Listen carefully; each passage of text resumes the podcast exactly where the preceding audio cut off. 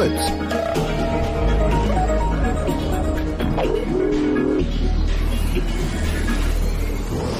Blue Moon. Die zwei Sprechstunden.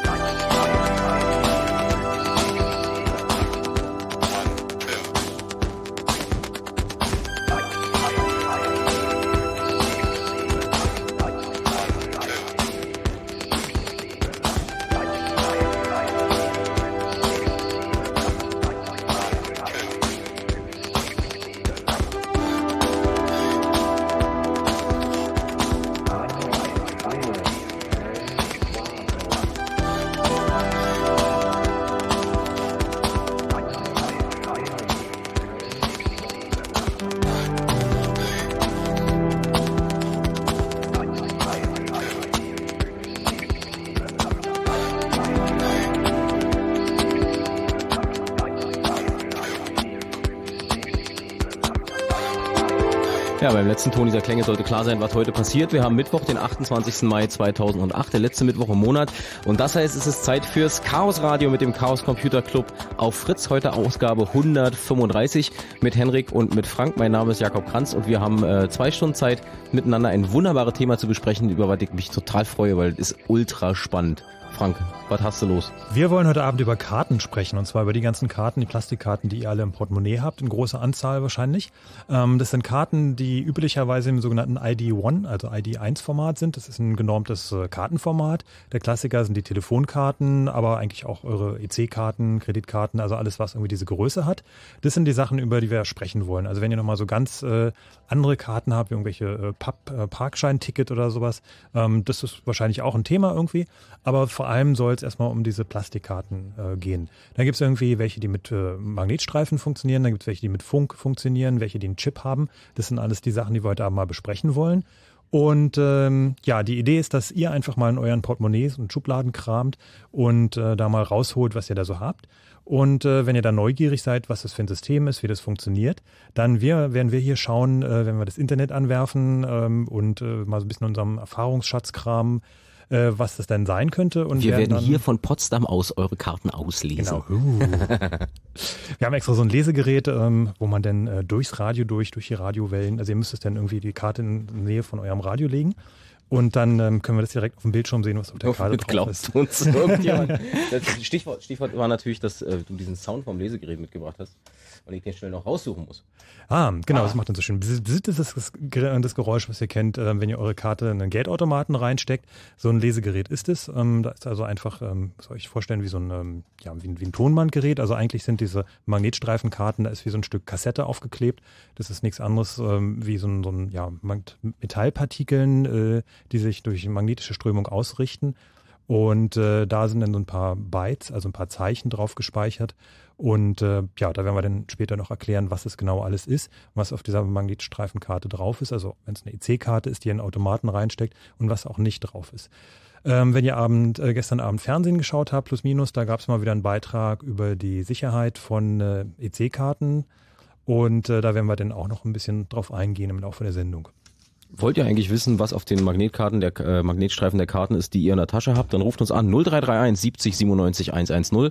Ähm, ihr könnt euch auch ins Netz klicken, chaosradio.ccc.de, da steht alles, was man äh, zu dieser Sendung wissen muss und wie man uns hier findet.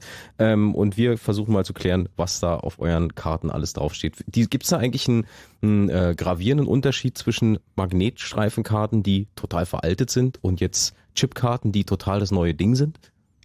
Ja, durchaus. Also Chipkarten gibt es äh, vor allen Dingen zusätzlich in klug. Magnetstreifenkarten sind per Definition dumm, ist einfach bloß Speicher, da sind ein paar Bytes drauf, die kann man auslesen oder es sein lassen. Wichtig ist, man kann sie eigentlich immer auslesen, während Chipkarten im Prinzip äh, klug sind, kleiner Computer im Mini-Format, so Millimeter groß. Man gibt ihm ein Kommando und der Computer entscheidet selber, ob er das Kommando beantworten will oder nicht. Die sind dann per se auch sicherer, weil sie äh, jetzt einfach übersetzt schlauer sind und selber sagen können, du darfst mich jetzt auslesen. Sie können sicherer sein. Man kann sie natürlich auch so bauen, dass sie einfach immer auslesbar sind. Die Antwort war sehr, sehr, sehr vorsichtig. Wir werden heute Abend eine Menge, eine Menge mehr oder weniger Spaß haben mit äh, euren EC-Karten, mit euren Kreditkarten, mit euren Parkscheinen, mit euren Zugangskarten für die Mensa, mit Karten, die man sonst irgendwie hat, mit Zugangskarten in Hotels zum Beispiel, äh, wo man ja auch manchmal so, so eine Karte kriegt, um in sein Zimmer reinzukommen, was da eigentlich alles draufsteht.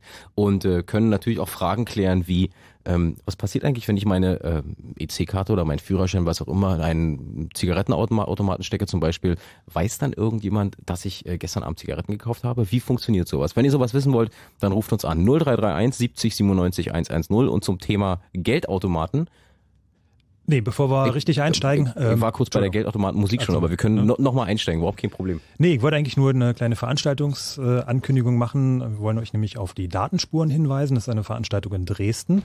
Das ist eine CCC-Veranstaltung, ähm, wo es so ein paar interessante Vorträge, Diskussionsveranstaltungen gibt. Das Ganze findet am 7. und 8. Juni statt in Dresden in der Scheune. Und äh, das kostet keinen Eintritt, da könnt ihr einfach so vorbeigehen. Und es ist so eine, ja, kleine, gemütliche Veranstaltung. Keine Ahnung, 200 Leute oder sowas kommen da. Also es ist nicht so eine Riesenveranstaltung wie der Kongress in Berlin zwischen Weihnachten und Neujahr, sondern es ist so eine, eine der kleinen, äh, eher familiären Veranstaltungen, die übers Jahr laufen. Aber es gibt auch dieses Jahr wieder ein paar ganz interessante Vorträge und Workshops da. Gut. Jo, Jetzt kommen wir, jetzt kommen wir zu, zu, zum Song zur, zum EC-Kartenautomaten und den Betrügereien, die da passieren, aber dazu kommen wir gleich. Wir sind Hardfire im Chaos Radio auf Fritz Cash Machine.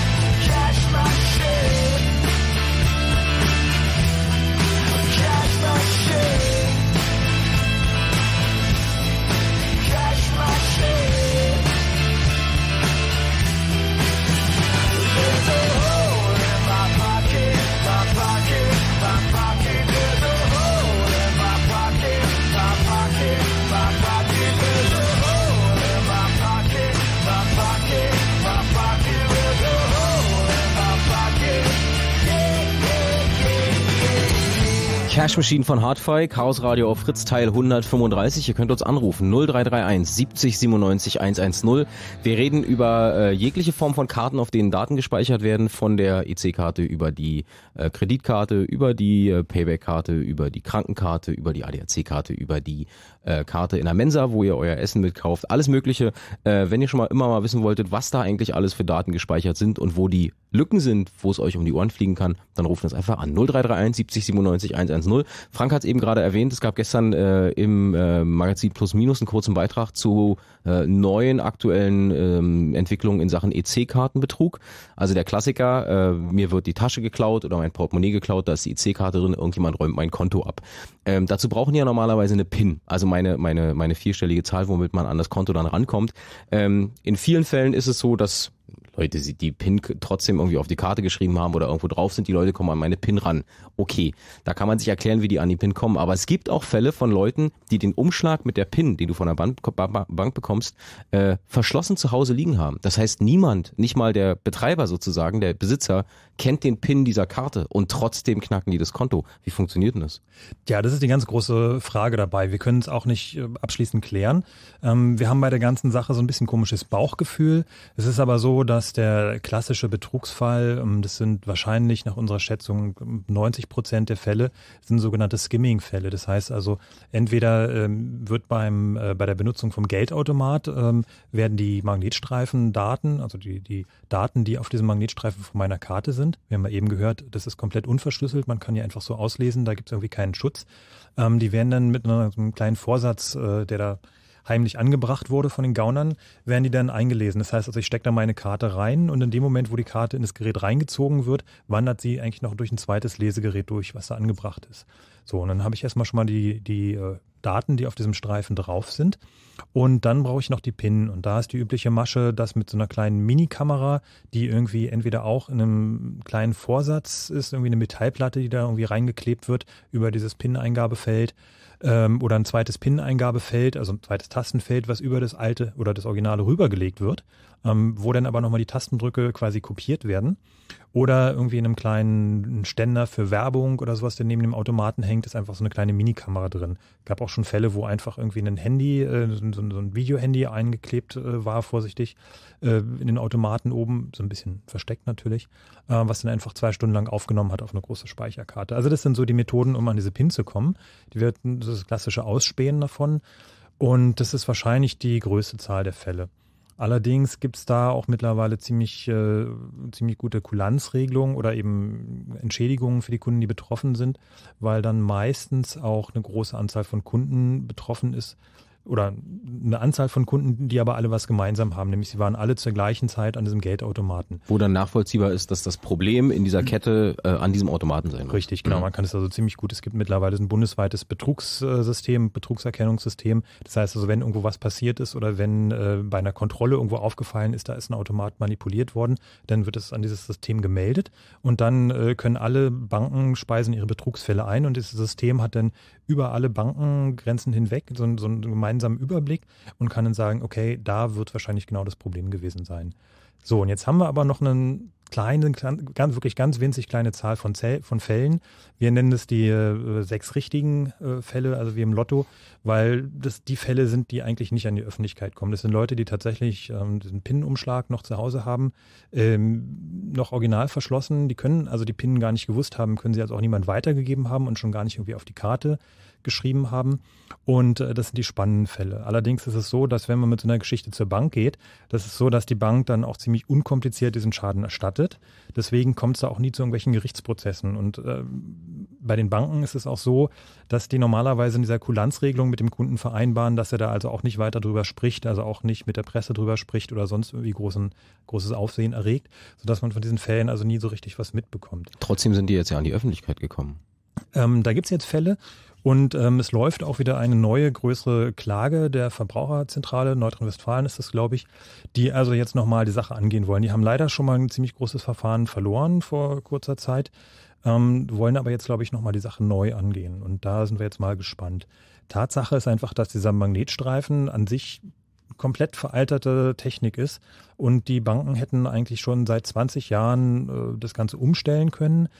Ähm, es gab auch damals schon, spätestens seit zehn Jahren, gibt es äh, Chips, wo man äh, die Daten auch speichern könnte, wo also auch das Lesegerät sich dann erstmal beim Chip authentifizieren muss. Das heißt also, der Chip weiß denn schon, ob das jetzt ein offizielles, echtes Lesegerät ist oder ob das eigentlich nur irgendwie ein umlackierter Taschenrechner oder sowas ist.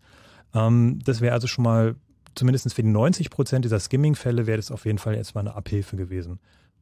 Heißt natürlich erstmal nicht, äh, dass nicht trotzdem noch ein anderes Problem sein kann ähm, bei dieser, dieser PIN-Erzeugung. Da gibt es also mehrere Angriffsszenarien oder mehrere Möglichkeiten, wo wir glauben, da könnte vielleicht ein Problem sein. Also eins ist davon die Erzeugung, wie diese PIN, diese vierstellige PIN eigentlich berechnet wird. Vielleicht ähm, ist da das Verfahren zu einfach äh, oder es gibt irgendwie eine Schwachstelle, wo jemand äh, Daten oder Informationen rausgegeben hat, äh, die eigentlich im Bereich kryptografische Schlüssel fallen, wo von den Banken mal gesagt wird, ja, die werden super geheim gehalten und Vier-Augen-Prinzip und die kann niemand haben. Oder es gibt eine Möglichkeit in einem internationalen Bankennetzwerk, also das ist dann, wenn ich irgendwie mit meiner EC-Karte in Spanien äh, irgendwie Geld abheben will, dann geht es durch so ein internationales Netzwerk durch, dass es da vielleicht die Möglichkeit gibt, äh, mehr als drei Versuche äh, zu haben bei der PIN, das also da nicht richtig mitgezählt irgendwo wird, äh, wie oft ich jetzt die PIN falsch eingegeben habe. Das sind alles so Varianten, die kann man aber von, als Außenstehender überhaupt nicht rausfinden. Und selbst ähm, normaler Gutachter, der vom Gericht in so einer Sache eingesetzt wird, hat da überhaupt keine Chance, bei den Banken soweit reinzugucken. Die lassen da normalerweise nur ganz, ganz wenige interne Gutachter reinschauen.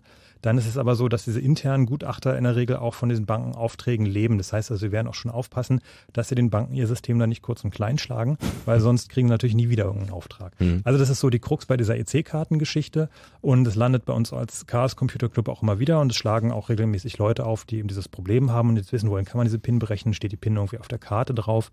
Ähm, ich muss man sagen, also nein, die PIN steht zumindest nicht im Klartext auf der Karte.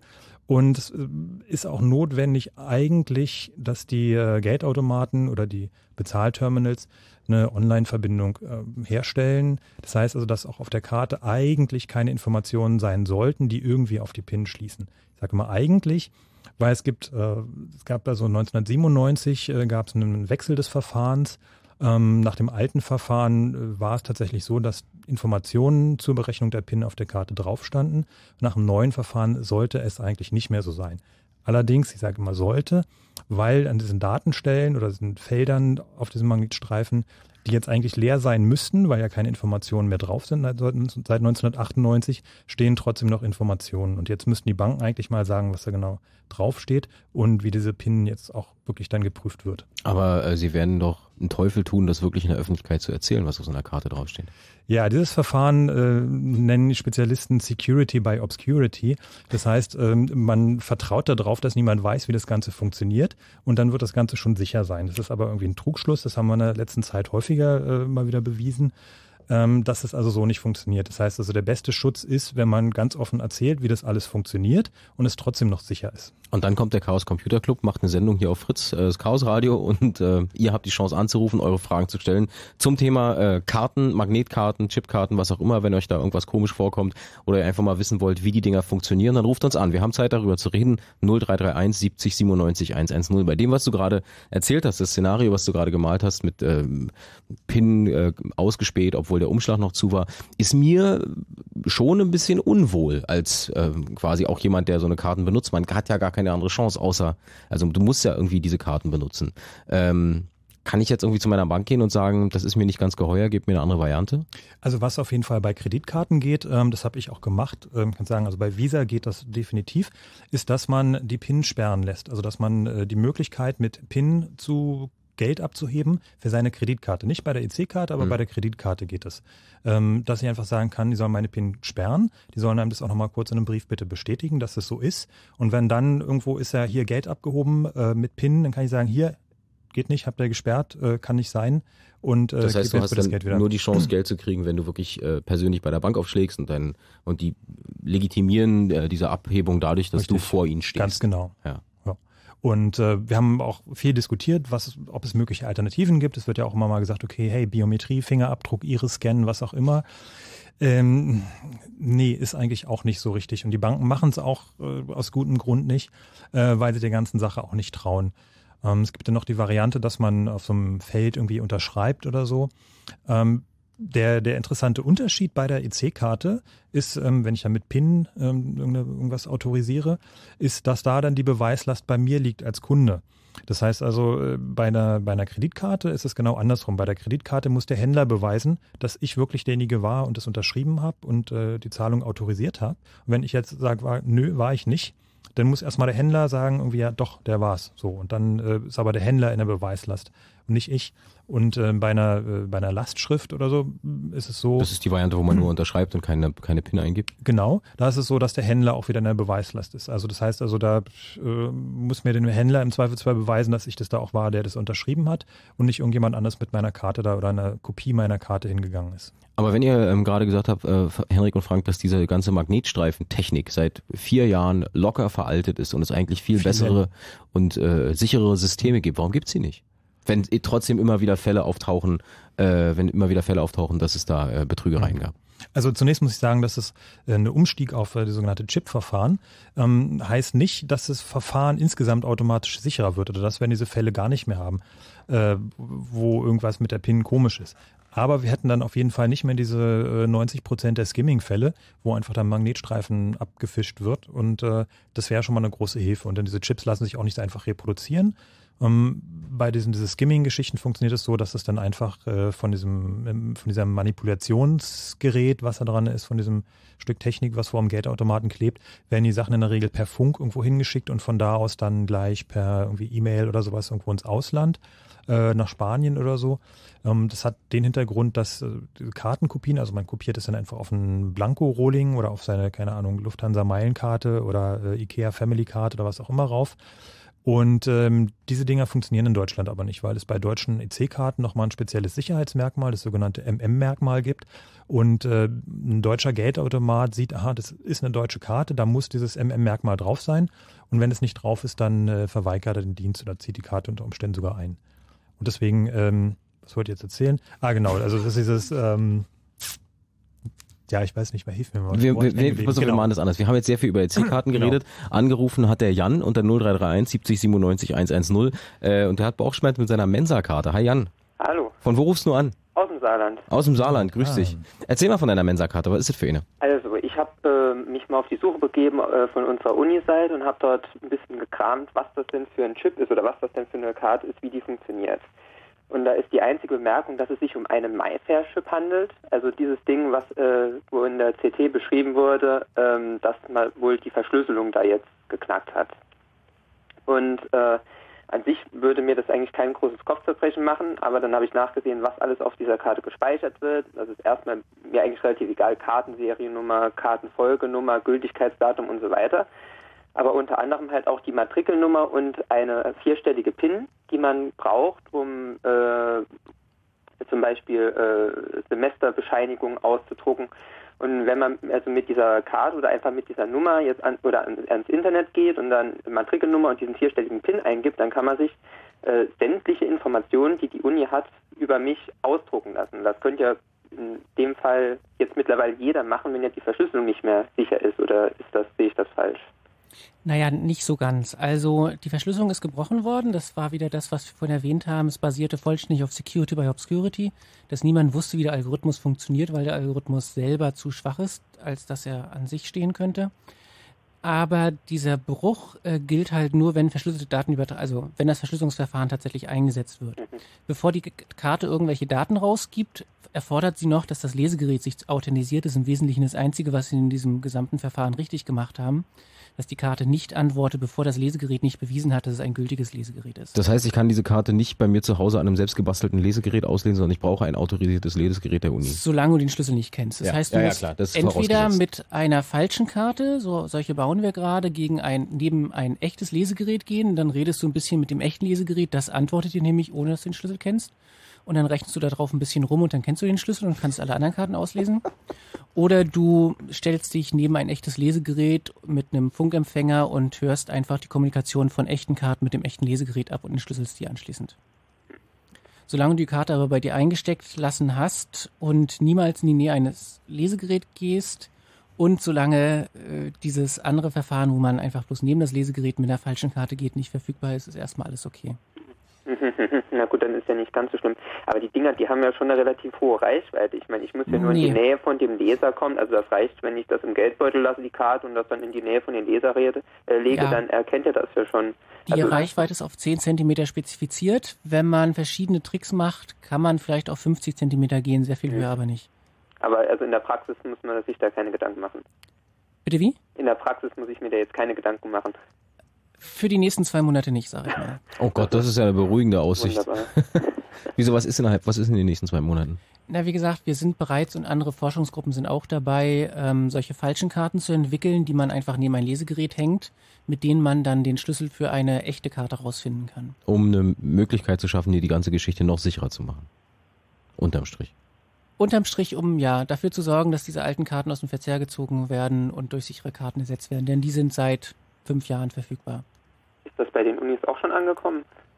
Äh, offensichtlich nicht bei allen. Bei all- Vor allem bei solchen Provinzunis wie in Saarland? Ja, wie gesagt, die ähm, MyFair Classic Karte, darum geht es nicht nur einfach MyFair. MyFair ist so eine große Familienbezeichnung. Die MyFair Classic Karte ist bei Universitäten sehr beliebt. Und es haben wohl auch kürzlich einige Universitäten das eingeführt. Und wie gesagt, man sollte sie möglichst jetzt ersetzen. Aber ich kann nichts machen. Du kannst ähm, nicht direkt was machen. Was du, wenn du die Karte nicht wirklich brauchst, kannst du sie entweder gleich ganz deaktivieren oder du kannst sie zumindest in Silberfolie einschließen, damit man sie nicht mehr äh, auslesen kann. Ach so, okay. Denn Na selbst gut. wenn du den Schlüssel kennst, bringt es dir ja nichts, wenn du nicht mit der Karte reden Ja kannst. klar. Ah, wunderbar. Beru beruhigt dich das ein bisschen, Jan. Ja, ein bisschen.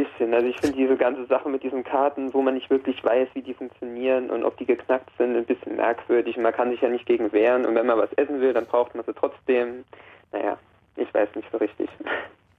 Wir, Ich habe zwar, hab zwar nichts gegen Technik, aber naja. wir versuchen auf jeden Fall heute Abend ein bisschen Licht in diese äh, in dieses dunkle Universum aus den Karten zu bringen, was du auch gerade gesagt hast. Keiner weiß so richtig genau, wie die funktionieren. Äh, wir versuchen das zu erklären. Äh, dazu ist diese Sendung da. Wir hoffen, dir erstmal geholfen zu haben. Alles klar. Dankeschön. Tschüss, schönen Gruß in Saarland. Tschüss. Äh, wir machen jetzt Nachrichten, danach könnt, könnt ihr gerne weiter eure Fragen stellen zum Thema äh, Karten, auf denen Daten gespeichert sind, von der ADAC-Karte über eure Mensa-Karte, wie bei Jan eben, über die EC-Karte, über die Hotelzugangskarte. Vielleicht habt ihr auch irgendwie, arbeitet ihr in einem äh, Forschungslabor oder irgendwas und ihr habt so eine, so eine Legitimierungskarte, wo man so mehrmals die vorhalten muss, damit ihr in Bereiche kommt, wo sonst keiner reingeht. Was steht da eigentlich alles drauf? Wir versuchen es zu klären. 0331 70 97 110. Nach den Nachrichten geht's weiter. Der Christian Ulmen Hallo. Ups. und die Katrin Thüring Mensch, die Leitungen glühen wieder, ne? sind morgen Abend wieder im Blue Moon. Fritz, Woher sollen wir das wissen? der Blue Moon mit Christian Ulmen und Katrin Thüring. Und die Frage, mit der wir uns in den kommenden zwei Stunden beschäftigen werden, lautet: Tja, das hängt ganz von euch ab. Habt ihr unfassbar spannende, oft gestellte, doch nie geklärte und vor allem ganz schön verzwickte Fragen? Dann schickt sie per Mail mit Name und Telefonnummer an wissen.fritz.de und seid live dabei, wenn es wieder heißt, woher sollen wir das wissen? Morgen Abend ab 22 Uhr. Mehr Infos fritz.de.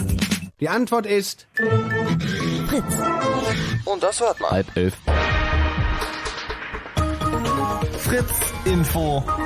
Nachrichten. Mit Liane Gruß. Der Fraktionschef der Linken, Gregor Gysi, musste sich heute im Bundestag gegen den Vorwurf verteidigen, er habe für die Staatssicherheit der DDR gespitzelt. Mehrere Redner von Union und SPD forderten ihn auf, seine Ämter niederzulegen. Gysi sagte, man versuche ihn als Person zu beschädigen, um seine Partei zu treffen. Ihm wird vorgeworfen, für die Stasi einen Bericht über ein Treffen mit dem DDR-Regimekritiker Havemann verfasst zu haben.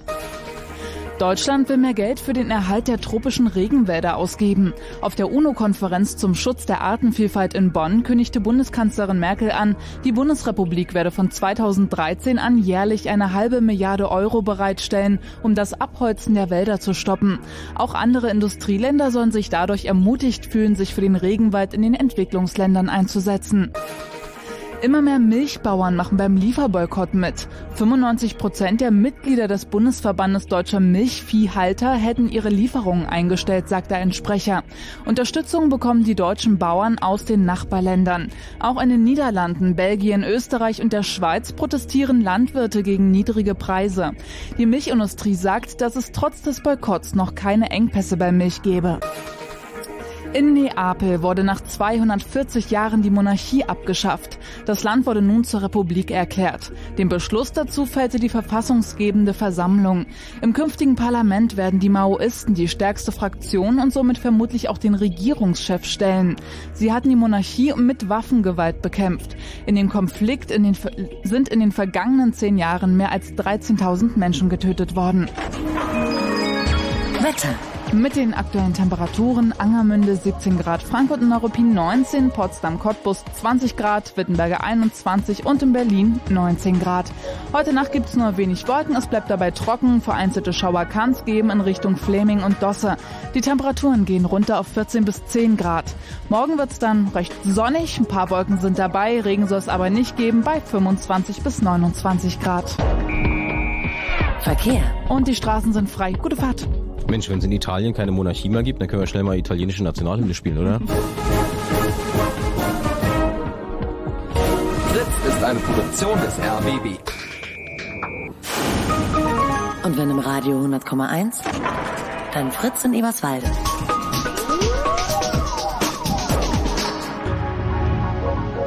Blue Moon. Die zwei Sprechstunden. Nee, nee, nee, nee, hier.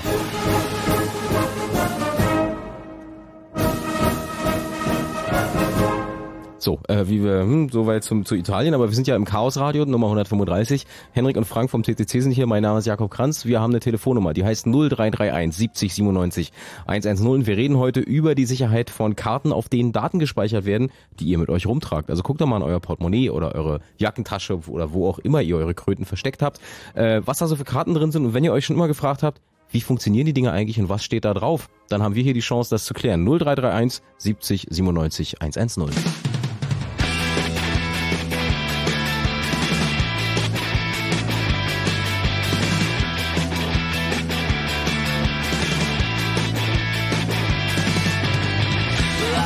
Taking my time.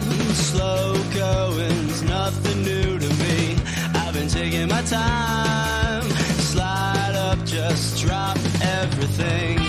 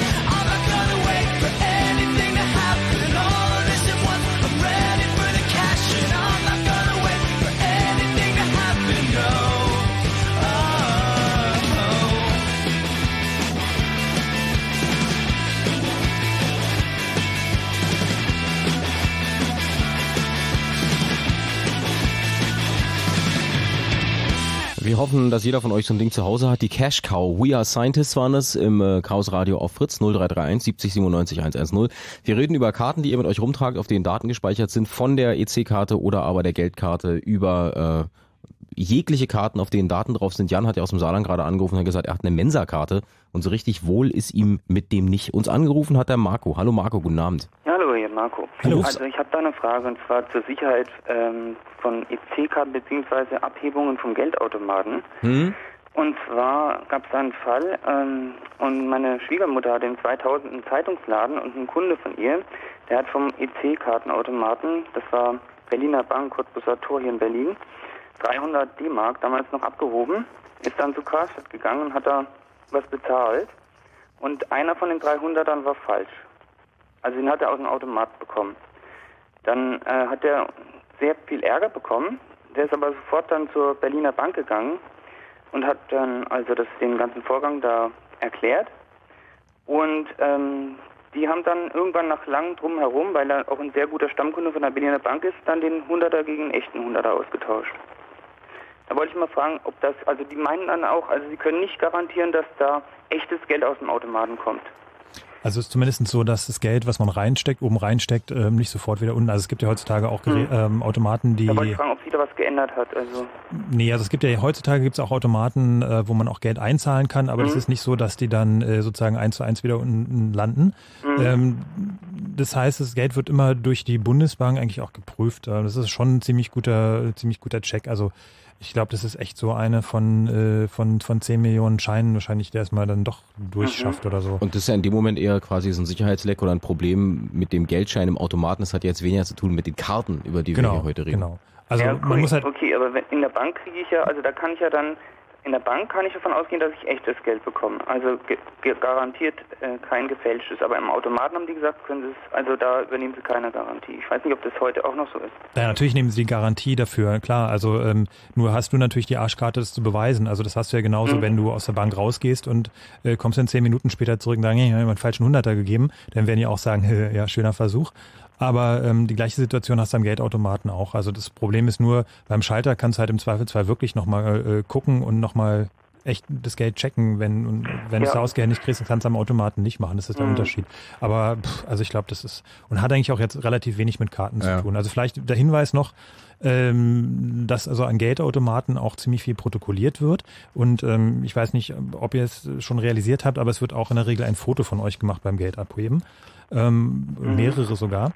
Ähm, da werden in letzter Zeit veröffentlicht, vor allem die Berliner Polizei veröffentlicht auch immer mal wieder Fotos ähm, in ihren ähm, Polizeiticker irgendwie auf berlin.de, polizei.berlin.de. Und äh, das ist mal ganz spannend zu sehen, was da eigentlich fotografiert wird und welchen Posen man da, das sieht natürlich ziemlich dämlich aus, wenn man sich da irgendwie raufstützt, irgendwie äh, diesen Automaten angrinst und ähm, wartet, dass sein Geld da endlich Ist, rauskommt. ist die Kamera hinter der Scheibe oder sind das die normalen Überwachungskameras? Nee, das sind in der Regel so kleine, hm, ich würde mal sagen, zweimal zwei Zentimeter große Fensterchen. Die können auch ein bisschen versteckt sein. Die sehen so ein bisschen aus wie ähm, das Teil, was bei eurer Fernbedienung vom Fernseher, ähm, da ist dann so eine Infrarotscheibe, so ein, Mhm. so ein ganz tiefrotes, dunkles ähm, Stück ist da. Man sieht es eigentlich nicht, das sieht eigentlich fast schwarz aus. Wenn man irgendwie mal mit einer Taschenlampe reinleuchtet oder sowas, äh, sieht man dann Dann sieht man da auch, dass jemand drin sitzt und dich anguckt. Genau. Die andere Frage, die ich noch habe, ist, ich muss öfters Bargeld einzahlen.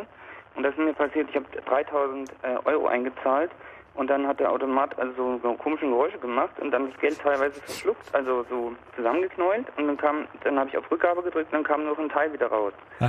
Und 50 Euro haben gefehlt und, die, und dann waren ungefähr so drei oder vier 50 Euro Schein total zerknickt und also so richtig durchgewurschtelt. Ja, Das klingt aber auch eher nach einem mechanischen Problem. Ja, ja. Vielleicht du hast da ein schlechtes auch Karma mit gemeldet und sowas, Geldautomaten. Aber die haben dann behauptet, also es wäre alles okay und so weiter. Und dann später habe ich auch mit einem von diesen Geldleuten ähm, gesprochen, die diese wechseln, diese Automaten und so weiter. Und die meinen, dass es öfters vorkommt, dass da das Geld, dass am Geld verschluckt wird oder so. Mhm. Aber ich konnte es halt auch nicht beweisen. Ja, aber das sind, äh, Marco, das sind wie gesagt alles Sachen, die also entweder jetzt, die jetzt wirklich mit dem Automaten an sich zu tun haben und mit dem Geldschein, ähm, die Ja, nee, ich meine, das hat aber mit der Speicherung jetzt zu tun. Also ich, ich krieg da jetzt praktisch, ich habe keinen Nachweis, wie viel Geld, ich pack das in das Geldfach und ich krieg dann, also das, das ach genau, das wollte ich fragen, dann steht auf dem Beleg öfters, ähm, wird geprüft oder Schein, Schein auf echt, äh, ist nicht klar, ob der echt ist und so weiter, bekomme ich ja so einen Beleg ausgedruckt.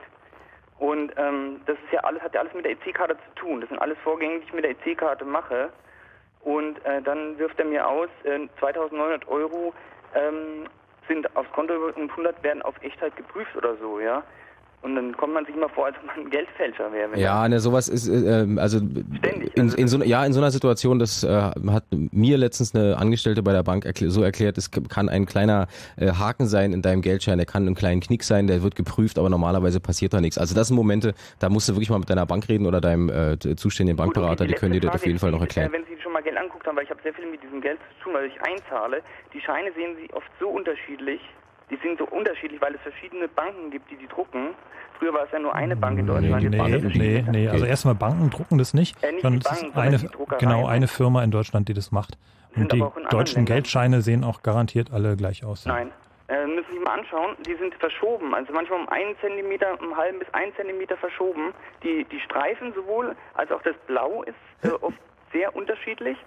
Und also es ist total schwierig mittlerweile zu sehen, welcher Schein ist echt oder welcher nicht. Wenn Sie mal 50er müssen Sie mal anschauen.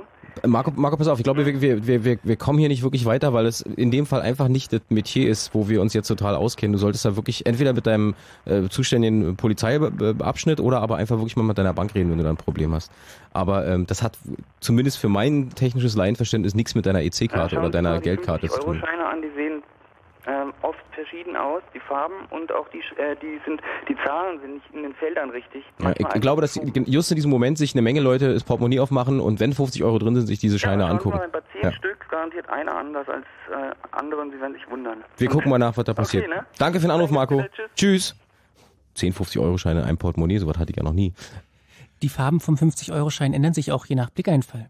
0331 70 97 110. Wir reden jetzt nicht explizit über Geld, sondern wir reden über äh, Karten, auf denen eine, ein Magnetstreifen drauf ist oder ein kleiner Chip oder was auch immer, ein RFID-Chip, über die wir auch noch reden können, äh, auf denen Daten gespeichert werden. Und wenn ihr euch schon mal, mal gefragt habt, was steht da eigentlich? 0331 70 97 110. Äh, der CCC äh, wird zumindest versuchen, ansatzweise äh, das zu klären. Mit technischen Problemen von Bankautomaten haben wir hier äh, nicht so viel zu schaffen. Aber Murph hat eine Frage zu einem ganz anderen Thema und zwar geht's um Chip Chipkarten in öffentlichen Verkehrsmitteln. Sehr schön. Hallo Murph. Ja, hallo, ich bin der Mörf, bin 20, wohne das Bochum. Und es gibt ja diese VDV, also der Verk 1 zur, ich weiß nicht, kennt ihr, wisst ihr, wie das heißt? Verkehrsbetriebe einfach. Ähm, VDV, genau, Moment. Der Verband Deutscher Verkehrsunternehmen hat eine Schnittstelle veröffentlicht, die sogenannte VDV. VDV-Kernapplikation. Ja, genau. Und da passt sich jetzt ja auch im VRR zum Beispiel die Bogestra drauf an. Indem man zum Beispiel jetzt das Ticket 2000 RSID-Chip hat und so. Genau, wir müssen mal ganz kurz nochmal für die anderen Hörer, die da jetzt nicht so ganz tief im Thema drin stecken, mal erklären.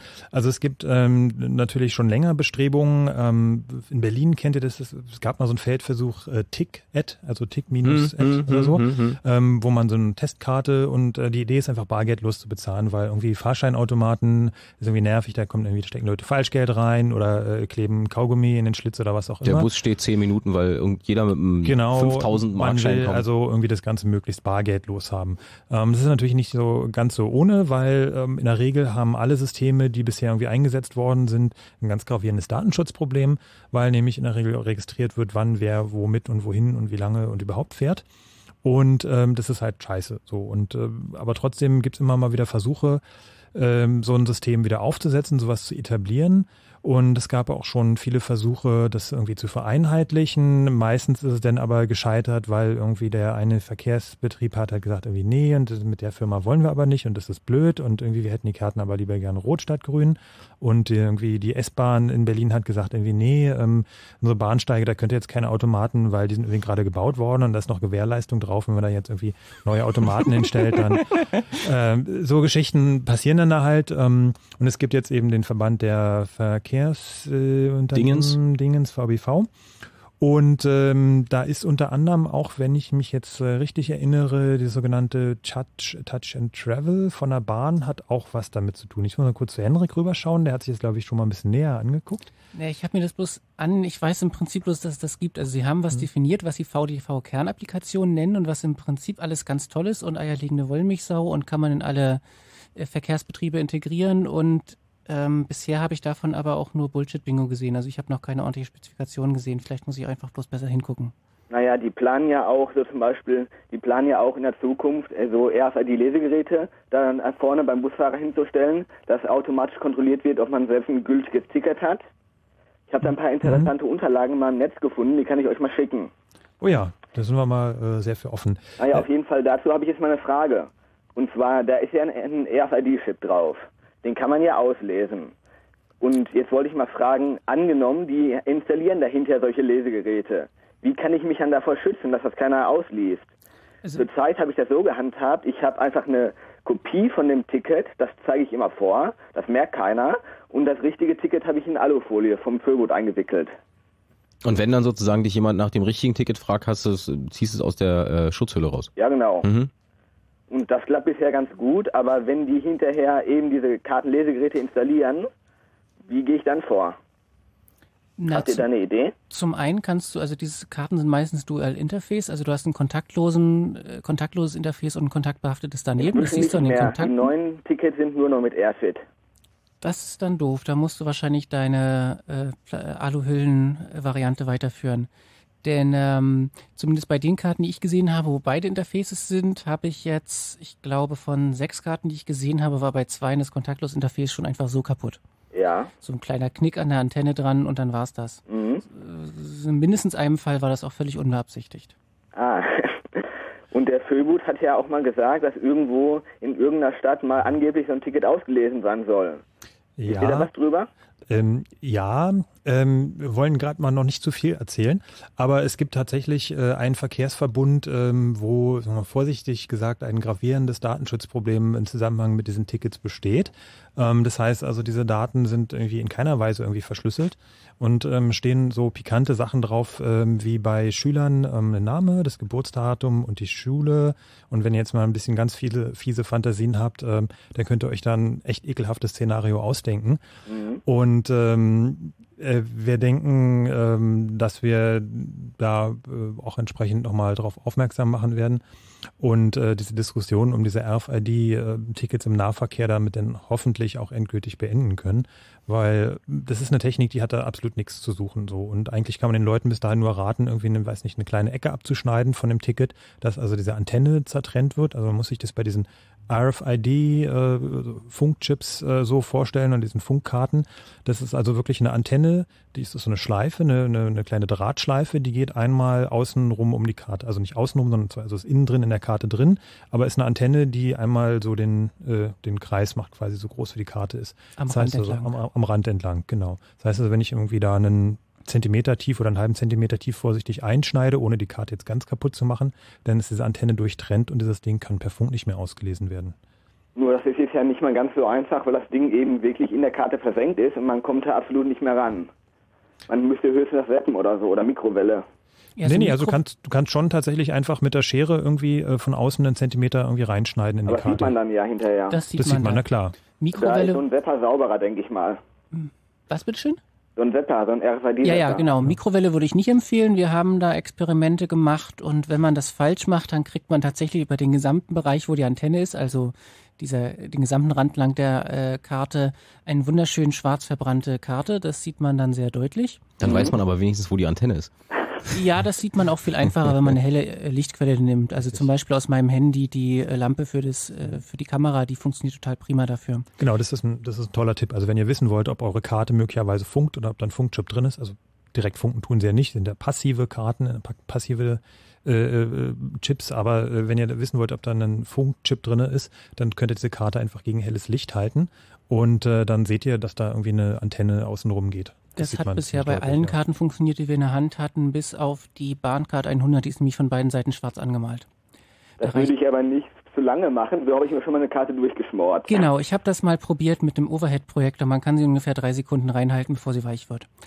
Ähm, wie, wie du sagtest, am besten ist ein, am besten ist es, ein RFID-Zapper zu nehmen und keine Mikrowelle. Also Starbucks hat Experimente gemacht und meint, wenn man das so ungefähr drei Sekunden auf niedrigster Leistung hat, dann könnte es funktionieren. Das sollte man vielleicht vorher testen und noch ein Glas Wasser da rein tun, das noch die Energie absorbiert. Ähm, am besten ist aber wirklich einen Zapper zu bauen. Wir haben da irgendwann mal eine Bauanleitung für gehabt auf dem Kongress vor Ich weiß. mittlerweile vielen Jahren war das. Da nimmt man sich eine Einwegkamera, macht das Blitzlicht ab, Vorsicht, da ist ein starker Kondensator drin und statt des Blitzlichts eine Antenne ran. Und wenn man das gegen die Karte hält, während man das Blitzlicht zündet, dann sie mit relativ hoher Wahrscheinlichkeit kaputt und zwar ohne jegliche von außen sichtbare Beschädigung. Weitere Haushaltstipps unter ccc.de oder aber 0331 70 97 110. Ihr seid im Chaos Radio auf Fritz. Wir reden über äh, Magnetkarten und äh, sonstige Karten, auf denen Daten gespeichert sind. Murph hatte gerade den sehr netten Einwurf der äh, Chipkarten in öffentlichen Verkehrsmitteln, was uns ein bisschen von den EC-Karten wegbringt und uns zeigt, es gibt da noch ein Universum außerhalb der Bankkarten, wo man ja als allererstes immer sehr besorgt ist. Murph, danke für deinen Ich wollte Anruf. nur eine Sache sagen. Ja. Und zwar diese schöne Sache mit der Paycard, die du angesprochen hast, ist ja jetzt natürlich hirnrissig, wenn da ein RFID-Chip drin ist und man da nicht drankommt. Welche Karte? Das habe ich nicht verstanden. Ja, diese, diese, diese Karten, die waren ja sowohl als Paycard gedacht, als auch hinterher zum Auslesen. Also als Busticket praktisch und hinterher noch gleich als Paycard-Funktion. Meinst Geldkarte? Ja, genau, Geldkarte. Ja, ja, das ist so spezifiziert. Das nennt sich dann multifunktionales ZK-Chipkartenbetriebssystem, was man bei ganz viele Sachen machen kann. Und da ist schon seit mehr als zehn Jahren die Funktionalität drin, dass man da auch die Tickets gleich drauf tun kann. Also man kann Geld draufladen und daneben Tickets ablegen. Aber das ist ja jetzt hirnrissig, wenn da manchmal nicht mal drankommt, wenn da keine Dual-Interface-Card mehr drin ist. Du meinst nur kontaktlos? Mhm. So werden die sicherlich auch nicht hergestellt, wenn sie beide Funktionen haben. Denn Äh, so Geldkarte, So, so Geld, gerade mal Ticket 2000. Geldkarte über kontaktlos ist nicht spezifiziert. Das heißt, wenn eine Geldkarte drin ist, ist auf jeden Fall noch ein Kontaktinterface dran. Mhm. Okay, Okay, vielen Dank. danke Tschüss. Murph. Tschüss. 0331 70 97 110 von der äh, Verbundkarte der Verkehrsbetriebe kommen wir jetzt zu einem, ach, einem ganz beliebten, wunderbaren Thema von Hannes. Hallo Hannes, guten Abend. Hi, Du rufst an von wo? Ähm, Nähe Wittstock. Nähe Wittstock, nördlich von Berlin. Da Genau. soll da soll's doch irgendwie viel gewittern heute. Hast du Ähm, irgendwas gesehen schon? Noch nicht, also es war ein bisschen dunkel, aber es ist ja immer so. Ist bei uns auch, ist nicht schlimm, ist normal. Sie nennen es Wetter. Ja. Äh, Oder Nacht. Hannes, du kommst zum beliebten Thema Rabattkarten. Genau. Ah, ich liebe es. Was hast du für eine in der Tasche? Ähm, nee, ich habe, als ich mich da mal kurzzeitig drüber informiert habe, dann doch ganz schnell die Finger von gelassen. Sehr gut. Ähm, ähm, ja, weil man ja damit im Prinzip ja nur den Leuten irgendwie Daten gibt. Aber mich würde vor allen Dingen interessieren, ähm, ja, was da einmal drauf ist, ähm, inwieweit man irgendwie auf so eine Sache zugreifen kann. Also indem man quasi manipuliert und sagt, ja, ich bin gar nicht der und der, sondern ich bin jetzt der und der und habe in Wahrheit schon 10.000 Mal irgendwie Milch gekauft und so. Und würde jetzt gerne meine Kaffeemaschine als Bonus abholen. Genau, so, na, nee, das Für ist den Milchkaffee. Ja, es, ge- es geht darum, irgendwie so ein bisschen Rauschen zu erzeugen und die zu ärgern. Jo, ähm, genau die Idee hatten wir schon mal, beziehungsweise der Föbut in Bielefeld. Ähm, das ist also auch eine so Organisation, die uns sehr nahe steht und ähm, sich auch so mit ähm, Verbraucherthemen und Datenschutz und Privatsphäre beschäftigt. Ähm, die haben ähm, ziemlich äh, viel schon über Payback berichtet und Rabattkarten, andere Rabattkarten. Gibt ja auch Happy Digits und weiß nicht was alles. Wie sie alle heißen, die ganzen kleinen hässlichen Dinger. Und ähm, die haben sich mal überlegt, okay, wenn ihr jetzt hier Kundenprofile macht, ähm, dann machen wir Folgendes. Wir lesen uns mal genau die Geschäftsbedingungen durch ähm, für diese Karte. Und äh, da haben sie herausgefunden, dass man äh, die äh, sozusagen die Erstkarte ist quasi personalisiert. Da steht in den Geschäftsbedingungen drin, dass also nur der Karteninhaber diese Karte benutzen darf. Aber man kann auch für weitere Personen eine Zweitkarte ausstellen lassen. Wir haben gedacht, prima, lassen wir uns eine Zweitkarte ausstellen. So, und da steht ja aber nicht drinne, dass man die nur speziell für die eine Person benutzen darf, sondern steht drin, man kann sich für weitere Personen eine Zweitkarte ausstellen lassen. Diese, ähm, es ging damals um eine Payback-Karte, war eine Magnetstreifenkarte. Und wir haben ja gehört, kann man ganz einfach auslesen, kann man mit einem üblichen Lesegerät auch einfach wieder beschreiben oder Schreibgerät beschreiben.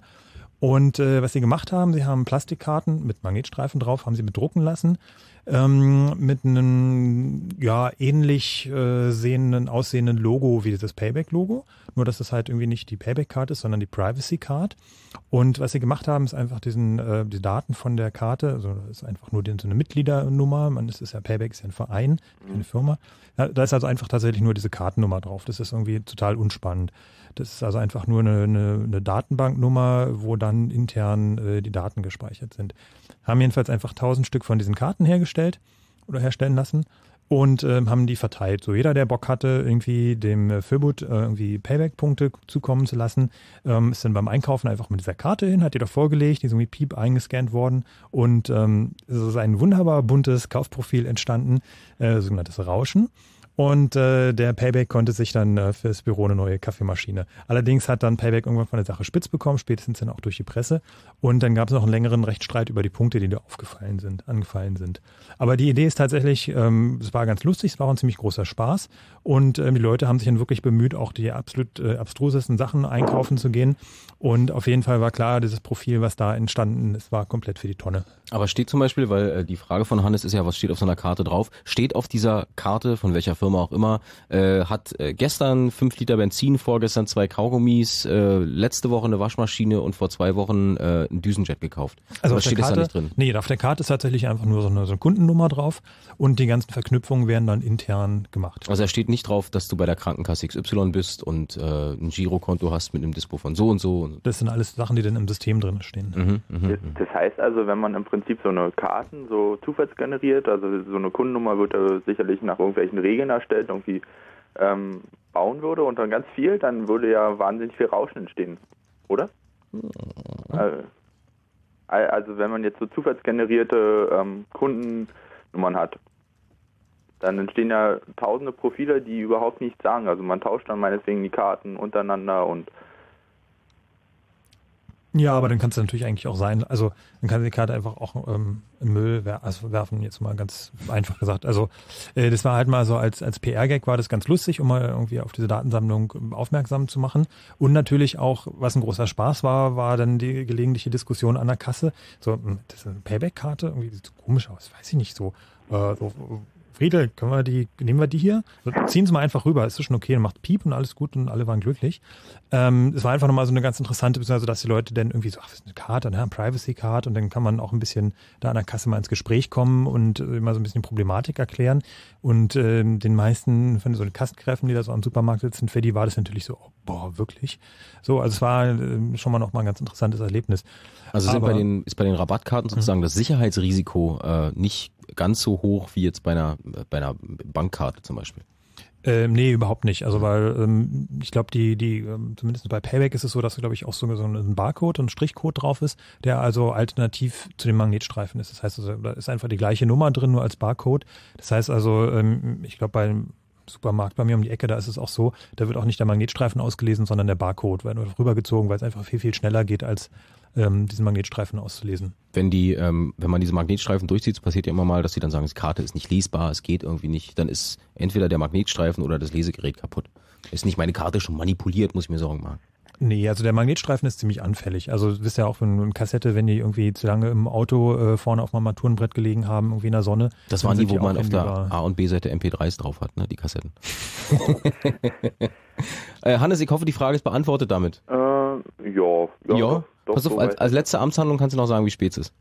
Äh, du, ich bin Schüler, ich habe keine Ahnung, wie spät es ist. Also du wirst eine Uhr in deiner Nähe haben.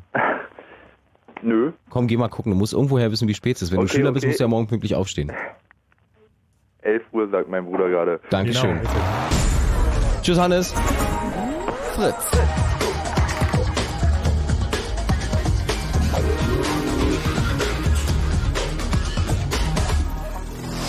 Blue Moon. Die zwei Sprechstunden. Chaos Radio Nummer 135 hier mit dem Chaos Computer Club Henrik Frank. Mein Name ist Jakob Kranz. Wir haben noch eine Stunde Zeit unter 0331 70 97 110 miteinander zu äh, reden. Es geht heute um Karten, die auf denen äh, ein Magnetstreifen oder irgendeine Form von Datenspeicher, Medium drauf ist, wo ihr euch vielleicht mal schon mal, mal gefragt habt, was steht da eigentlich drin? Und wenn ich diese Karte verliere, was weiß derjenige über mich, der das Ding auslesen kann? Soweit können wir klären. Wir hatten schon die äh, Karte in der Mensa. Wir haben natürlich über Geldautomaten geredet. Murph hat äh, angesprochen die äh, Karten, die RFID-Chips, die im Nahverkehr eingesetzt werden, bei der Bahn und in Bussen. Äh, und eben gerade noch der Einwand von Hannes, wie ist das eigentlich mit Rabattkarten? Wenn ihr da eine Frage habt, einfach durchklingeln. 0331 70 97 110. Shamalama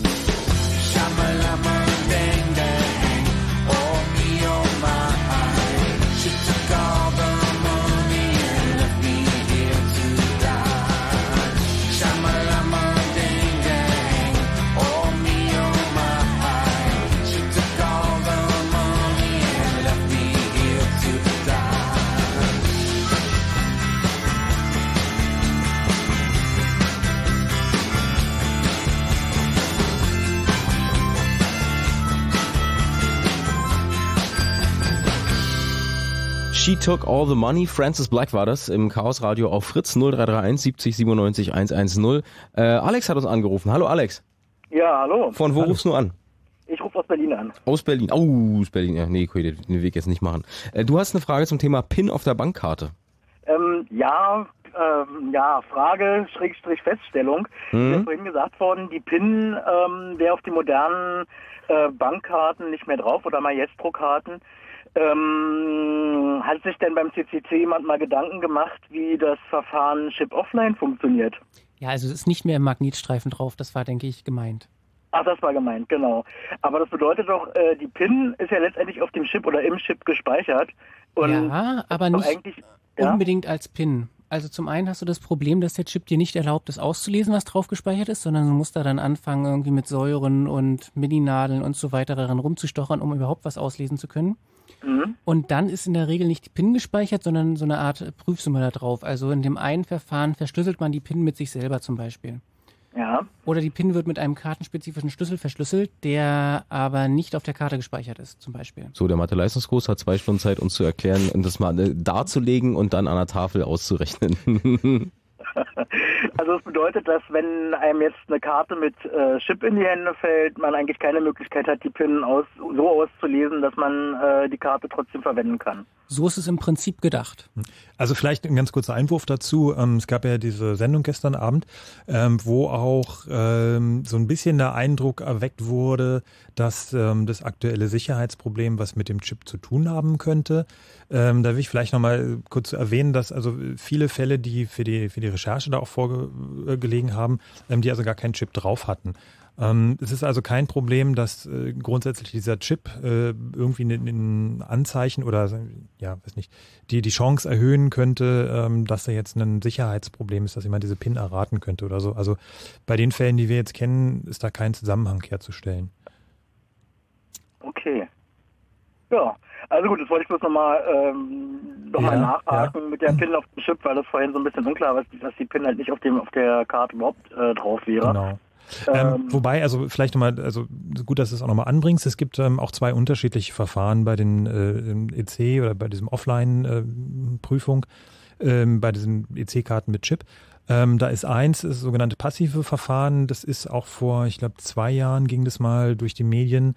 Da haben also Leute auch geschafft, die Kommunikation zwischen Lesegerät und Chip mitzuschneiden und da auch die ähm, Authentifizierung des Gerätes, die eigentlich gemacht werden sollte, äh, wieder äh, sozusagen aufzunehmen und wieder einzuspielen und damit ein falsches Lesegerät vortäuschen und so Geschichten.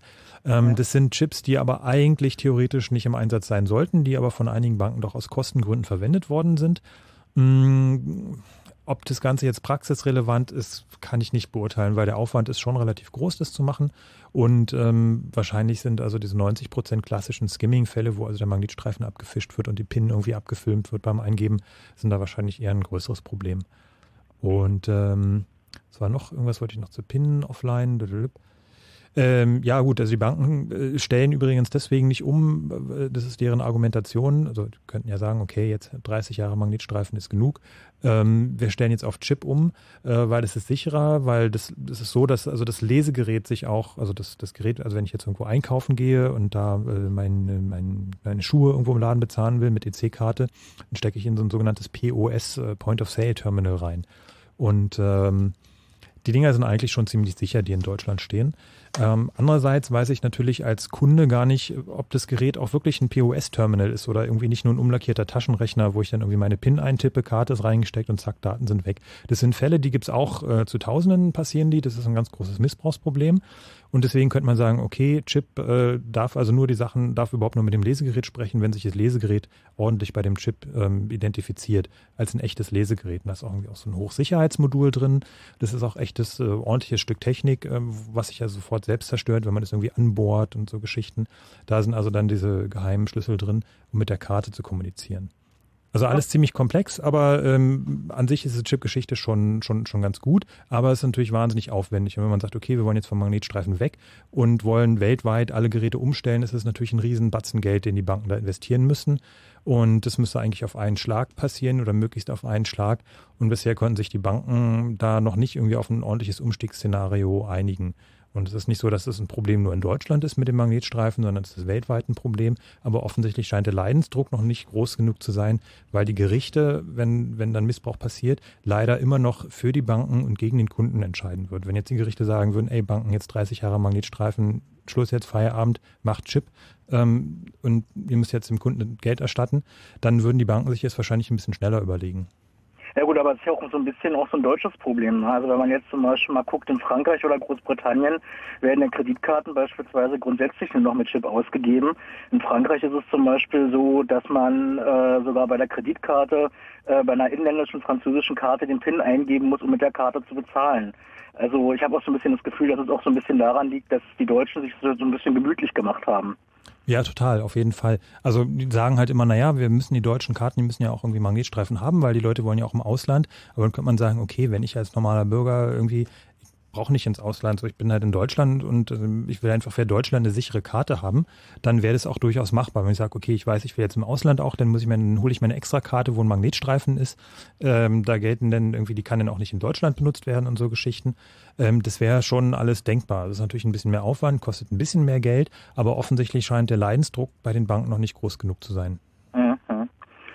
Und dann wollte ich noch einen Tipp geben, weil vorhin gesagt worden ist, eine Maestro-Karte oder beziehungsweise EC-Karte, was ich gesagt habe. Also die Dinger heißen ja jetzt inzwischen Maestro-Karte, nicht mehr EC-Karte. Ja, aber das ist Ähm, so, und für, unter uns ist das quasi dasselbe, oder? Ja, genau, ja, Ja. klar. Aber die Dinger heißen halt. Nee, aber was ich eigentlich sagen wollte, der Tipp ist eigentlich der, weil vorhin gesagt worden ist, man könnte die nicht ohne PIN bestellen. Das stimmt nicht ganz. Also ich weiß zumindest von den ost- und norddeutschen Sparkassen, die am selben Rechenzentrum dranhängen, dass man, dass sie dort technisch die Möglichkeit haben, die Karte ohne PIN zu bestellen.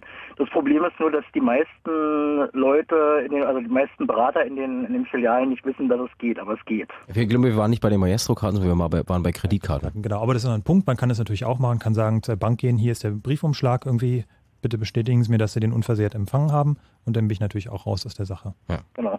Gut, Alex, danke dir. Alles klar, gerne. Schönen Abend, tschüss. Mir fällt jetzt siebenteils ein, dass es äh, 10 nach 11 ist und wir haben noch nicht ein einziges Mal deinen mit unglaublich technischem Aufwand hergestellten Sound des Kartenlesegerätes gehört. Also bitte lauschen Sie jetzt. Ah, super. Genau. Der nächste am Telefon ist Mike. Hallo Mike. Hallo. Grüß dich. Was ist deine Frage? Ähm, ja, ich habe Probleme mit meiner IC-Karte. Und zwar, also wird die nicht richtig ausgelesen. Also, also ich habe das jetzt immer erlebt bei so einem, ähm, bei so einem Druckgerät. Da hat der, da wollte der, nie, hat die nicht gelesen. Und dann bin ich zu so einem Automaten, Bankautomaten gegangen. Der Ach, hat du meinst so ein, wieder Konto, so ein Kontoausdrucksdrucker? Ja, genau. Ah, ja, hm. Der hat die nicht gelesen. Dann bin ich zu so einem Automaten gegangen, also der Bargeld ausheben hat. Und der hat die wieder gelesen. Und da war heute so ein mobiler ähm, Lieferdienst und der wollte meine EC-Karte auch lesen. Und da hat er die wieder nicht auslesen können. Da musst du einfach mal zur Bank gehen, hast du dich vielleicht irgendwie ein bisschen draufgesetzt oder mal bist du ein bisschen nah an die große Lautsprecherbox gekommen bei der Party oder so. Das Oder passiert bei- einfach. beim Bezahlen an Also äußerlich ist das alles. Nee, Magnetstreifen siehst du nicht. Siehst ja bei einer Kassette auch nicht, ob da was drauf ist oder Mhm. nicht. Ähm, Beim Bezahlen irgendwie dicht also neben den... Bank, also zur Bank gehen und dann nochmal umtauschen. Ja, kriegst du eine neue. Und, und also was, muss man eigentlich genau achten? Was darf nicht passieren? Also nehmen, Alles, was starke Magnetfelder erzeugt.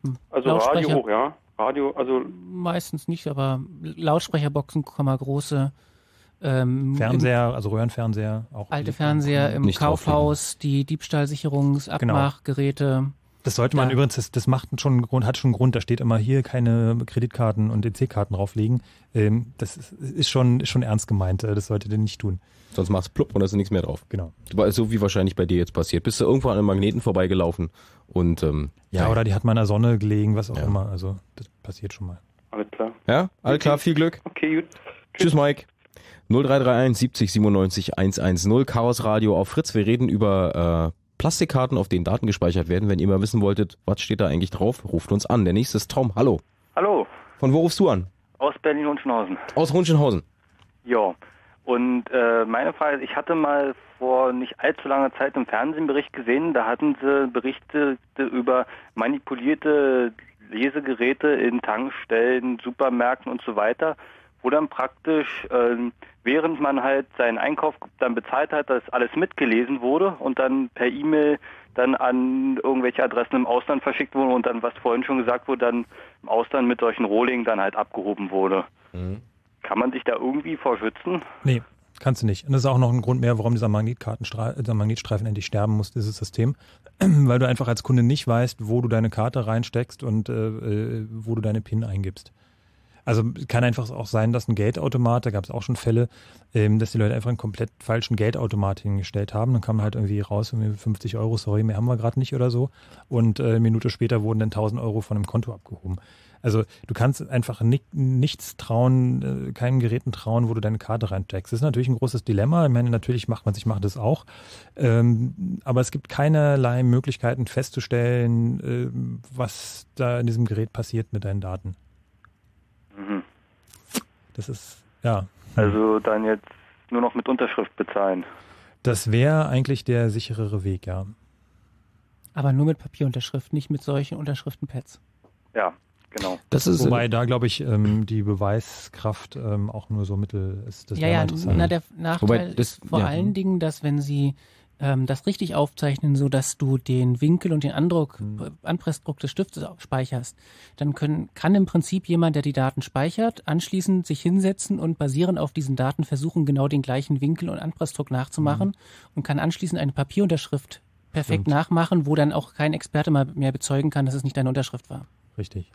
Wobei andererseits die Unterschriften, ich, ich glaube, die werden nicht, es gibt kein System, die die prüfen, oder? Also ähm, in der Regel Nee, kann man da mit drei Kreuzen unterschreiben. Geprüft werden sie nicht, aber es gab wohl mal Bestrebungen, das als biometrisches Merkmal einzuführen.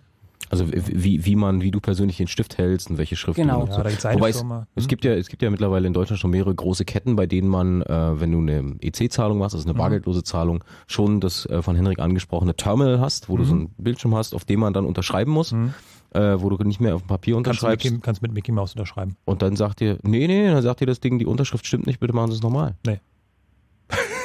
Aha. Nee, glaube ich nicht. Let's try. Also Aber wenn es äh, jemand hat oder so nochmal erklären kann oder also sagt Also- mir, wo so ein Ding steht, ich probiere es aus, aber ich äh, Bei kann. Packstationen habe ich schon probiert. Das ist halt das bitte unterschreiben Sie mit dem Finger auf dem Bildschirm. Da habe ich schon mal kleine Bildchen gemalt. So ein Häuschen und eine Sonne, aber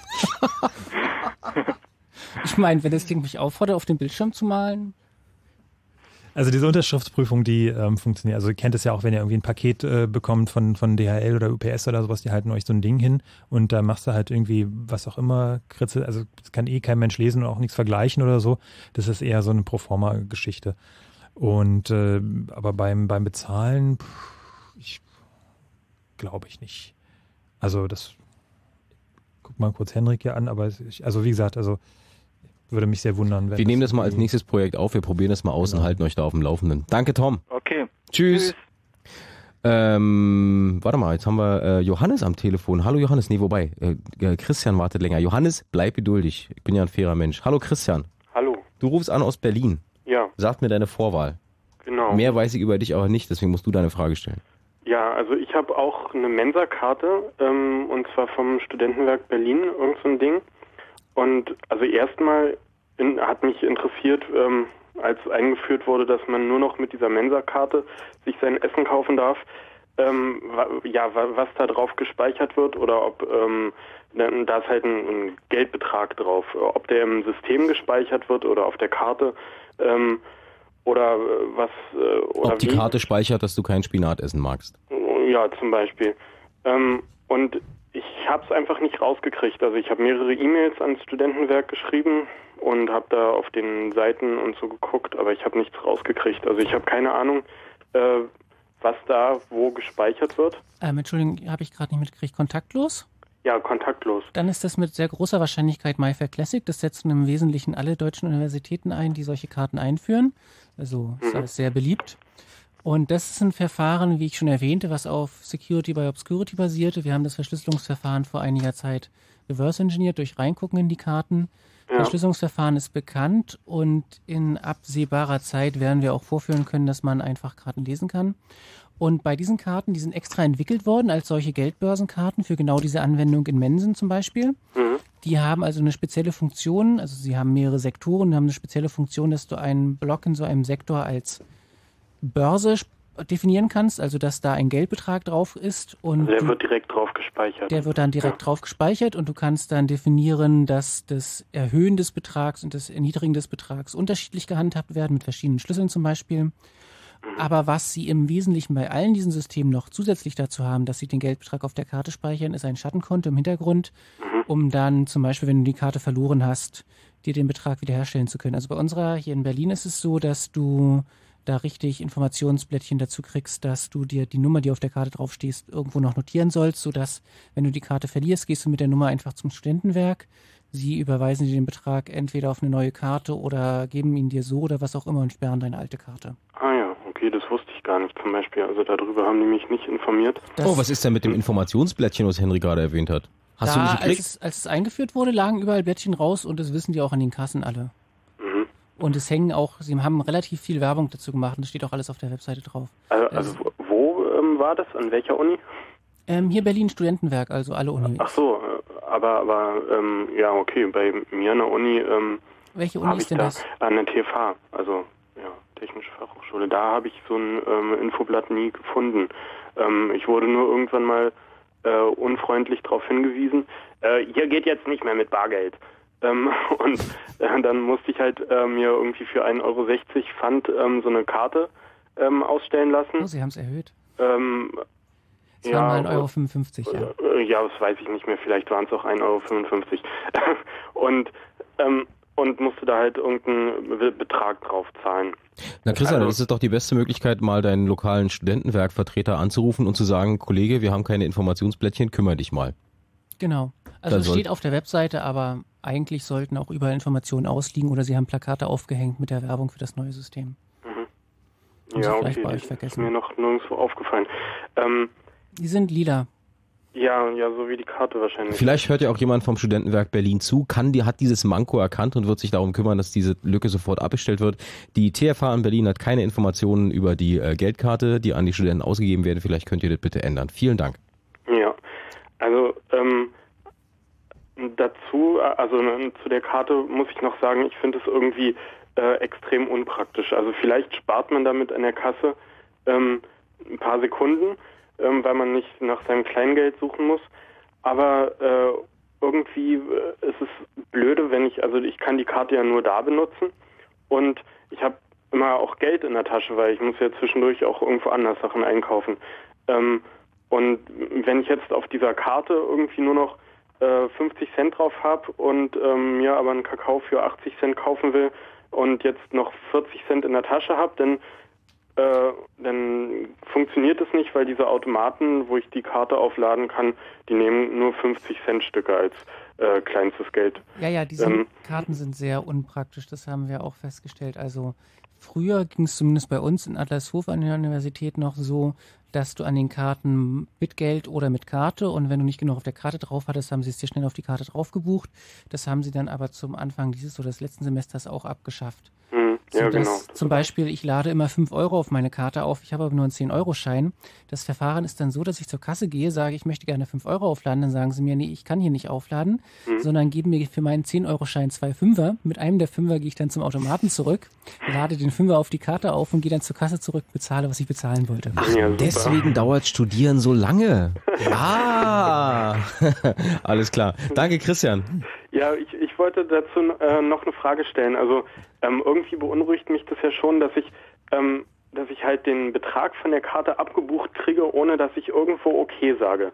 Also die, ähm, die Frauen da an der Kasse ähm, sagen immer äh, recht unfreundlich, so jetzt Karte rauflegen hier.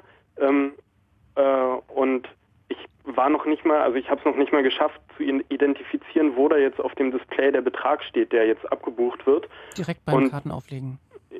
Äh, was? Ja, Ja, das Kartenterminal hat so ein, so ein kleines Display drin, da steht ja genau. Aber aber also ich brauche halt immer irgendwie eine Sekunde, um zu sehen, ähm, welcher Betrag jetzt da steht und ich, ich möchte halt sehen, was ich bezahle, wenn ich ähm, äh, wenn ich bezahle.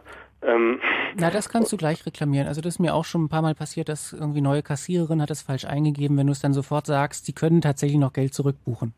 Ja, Sie ja, okay. n- Nein, also mir geht es einfach darum, dass ich, ähm, dass ich eine Sekunde brauche. Ich werde aber von denen oft angeflaumt, dass ich ähm, halt zu langsam reagiere.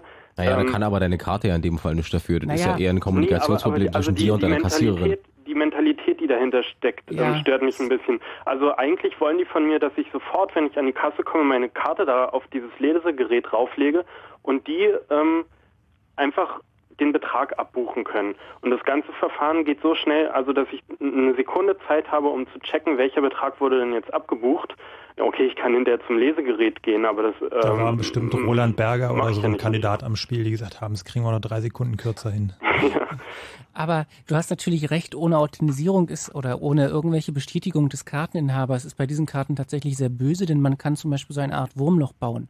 Also man Mhm. baut ein Karten, eine Kartenfälschung, etwas, was so tut, als wäre es eine Karte und ein Lesegerät, verbindet die miteinander entweder über ein längeres Kabel oder über eine Funkverbindung und hat dann zwei Leute. Einer stellt sich an, an die Kasse, bezahlt mit der falschen Karte und einer stellt sich mit dem falschen Lesegerät neben eine echte Karte, zum Beispiel neben deine, weil er hinter dir in der Schlange steht.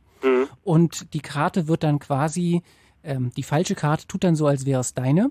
Ja. Auch wenn sie nichts über deine Karte weiß, sie le- leitet einfach alles, was das Lesegerät mit der falschen, das echte Lesegerät Genau. mit der falschen Karte sagt, zur, leitet das falsche Lesegerät an die echte Karte weiter und die Antworten wieder zurück. Dosentelefon 2.0. Genau. Das nennt man dann einfach Wurmloch zum Beispiel nach dieser Analogie. Und ähm, damit kannst du dann im Prinzip bei allen kontaktlosen Karten, alle kontaktlosen Karten haben genau dieses Problem, vor allen Dingen, wenn sie halt die Abbuchung machen, ohne dass du noch nur mit PIN eingeben musst oder so. Ja. Dass du im Prinzip, wenn jemand sich an dich ranschleichen kann und ein falsches Lesegerät an dich ranhalten kann, wenn du zumindest so lange wie er in deiner Nähe ist, mit der Karte bezahlen. Ähm, also er, er kann praktisch, ähm, wenn er vor mir in der, in der Schlange steht, praktisch mit meiner Karte bezahlen, obwohl, äh, weil, weil er die sozusagen verlängert äh, mit, Genau. mit einem Lesegerät, was Genau, darum steht. geht's, die äh. Funkreichweite Genau zu verlängern. Okay, ja, das hört sich böse an. Ähm, Christian, Christian, sei wachsam, weil wir haben jetzt noch, noch ein paar Leute. Ja, sei okay. wachsam, Also deine Frage, pass auf deine Frage. Für, einen- für einen Bestätigungsknopf auf den Dingern, der erst die Antenne aktiviert. Genau, das ist eine ganz, ganz großartige Idee bei RFID. Das unterstützen wir auch voll und ganz. Wäre eigentlich auch technisch nicht so aufwendig. Und es würde diese ganzen Privatsphäre-Geschichten äh, wahnsinnig äh, erleichtern, wenn man einfach so einen kleinen Taster hätte auf der Karte, so mal, jetzt darfst du funken. Ja, genau. Ja. Okay, Mal gucken, ob das wird. Christian, bleib wachsam, sei lieb, lieb zu den Frauen in der Kantine. Ja. Tschüss. Tschüss. Der nächste am Telefon ist äh, Johannes. Hallo Johannes. Ja, hallo. ähm, Grüß dich. Ähm, ich wollte ja eigentlich ursprünglich was zu dem, äh, zum, zu dem Thema Führerschein sagen, aber weil ihr jetzt gerade bei dem Thema ähm, ähm, Uni, also ihr Studentenkarten seid, ähm, von den Studentenwerken, es ist, ist, ist nämlich gerade, ich habe heute im Internet gelesen, äh, und zwar ich, ich studiere in, in Magdeburg an der, an der Uni und da ist nämlich, äh, die, denen ist ein Datenleck irgendwie passiert, da haben die diese, Mhm. gesamten, diese gesamten Daten von den Studenten, also jetzt äh, die, die gesamten Stammdaten und sowas, haben die online gestellt auf irgendeinem Server und die waren halt öffentlich in, in also Zwei über- Wochen lang. Zwei Wochen lang, genau. Die waren, die waren, äh, die waren öffentlich zugänglich.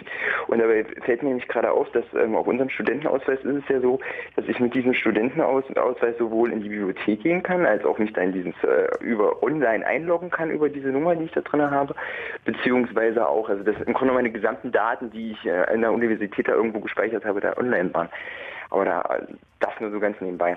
Aber eigentlich wollte ich ja auf, auf den Führerschein ähm, hinaus. Und zwar ist es, meine Frage ist nämlich, wenn ich, äh, wenn ich meinen Führerschein habe, da ist ja auch irgendwie, da muss ja mein, mein, mein, äh, mein, mein Alter muss ja auf dem Führerschein irgendwie gespeichert sein, beziehungsweise auch mein, mein, ähm, ja, mein, ich weiß nicht, ob da mein Name und meine gesamten Stammdaten gespeichert sind. Wenn ich die dann in diesen Zigarettenautomaten reinstecke, um mir dann Zigaretten zu kaufen, ähm, wird es dann gespeichert oder, oder wie funktioniert das da genau? Auf jeden Fall machen sie einen Vermerk in deinen Führerschein, dass Rauchen ungesund ist. Ach so, ja. Der Führerschein ist gar nicht elektronisch, ne? Nee, der Führerschein ist nicht elektronisch, da ist bloß unten die maschinenlesbare Zone drauf zurzeit.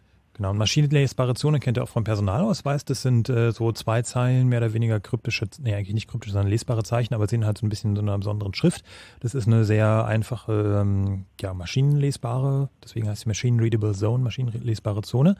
Ähm, ist auch wichtig bei den neuen Reisepässen. Ähm, das ist ein, äh, da wird ein spezieller Code raus erzeugt, mit dem man dann mit dem Chip sprechen kann, also das Lesegerät dann mit dem Chip sprechen kann. Und bei den Zigarettenautomaten ist es so, wir haben da vorhin auch schon mal drüber gesprochen, hier bei uns intern, ähm, wir sind hier alle nicht Raucher, deswegen sind wir da nicht so firm drinne. Aber man kann, glaube ich, auch einen Personalausweis da reinstecken, der wird dann irgendwie auch eingelesen. Bei manchen Geräten. Bei manchen Geräten, ja. So, Und keine Ahnung. Ja, Und, also äh, da ist halt größer, genau. deswegen geht das nicht bei allen. Genau, und äh, da ist dann quasi wie so ein kleiner Scanner drin, der irgendwie die, die Schrift einscannt, die da drauf ist. Und dann ähm, gibt es irgendwie so ein, kann man auch so ein Prüfsummenverfahren machen, wo man also quasi so eine, ja, so eine Quersumme, Prüfsumme erzeugt. Da gibt es übrigens, möchte ich mal darauf hinweisen, ähm, es gibt eine ganz gute Webseite für, wo das Ganze gesammelt ist. Die heißt äh, www.prüfziffernberechnung.de. Da habe ich auch noch gerade was über Payback gefunden. Ähm, könnt aber auch selbst klicken, wollte ich gerade noch kurz noch erwähnen, ähm, weil die Frage vorher aufkam bei Payback. Da ist es genau erklärt, was auf der Karte drauf ist. Also da ist irgendwie so eine ähm, Kennung für den, für den Laden, quasi, wo man die bekommen hat, wer ihn geworben hat. Und äh, eine Kundennummer und noch so ein Präfix und eine Prüfziffer. Mehr ist da nicht drauf. Ach so. Das ist da, gibt's so bei, bei Prüfziffernberechnung, die haben dann eine ganz gute Sammlung von diesen ganzen Sachen und das ist eigentlich auch oftmals die erste Anlaufstelle, wenn ich jetzt irgendwie einen obskuren Code habe irgendwo und ich mal wissen will, was steht da eigentlich drin. Also zum Beispiel Reisepass, äh, was ist da in diesen Zeilen und kodiert. Aber bei der, äh, zurück zur Frage von Johannes, ähm, speichert heißt, der Zigarettenautomat jetzt, äh, dass Johannes bei Ihnen Zigaretten gekauft hat und zwar an dem und dem Tag und außerdem seit äh, so und so lange seinen Führerschein hat? Können tut sie das natürlich. Ähm, ich glaube, wir müssen einfach mal darauf vertrauen, dass sie das nicht tun. Oder dass es ihnen zu aufwendig ist, das zu tun, weil da muss man einen Speicher reintun, muss den auslesen, auswerten und so weiter. Sie Ja. haben selber schon genug damit zu tun, Zigaretten zu verkaufen.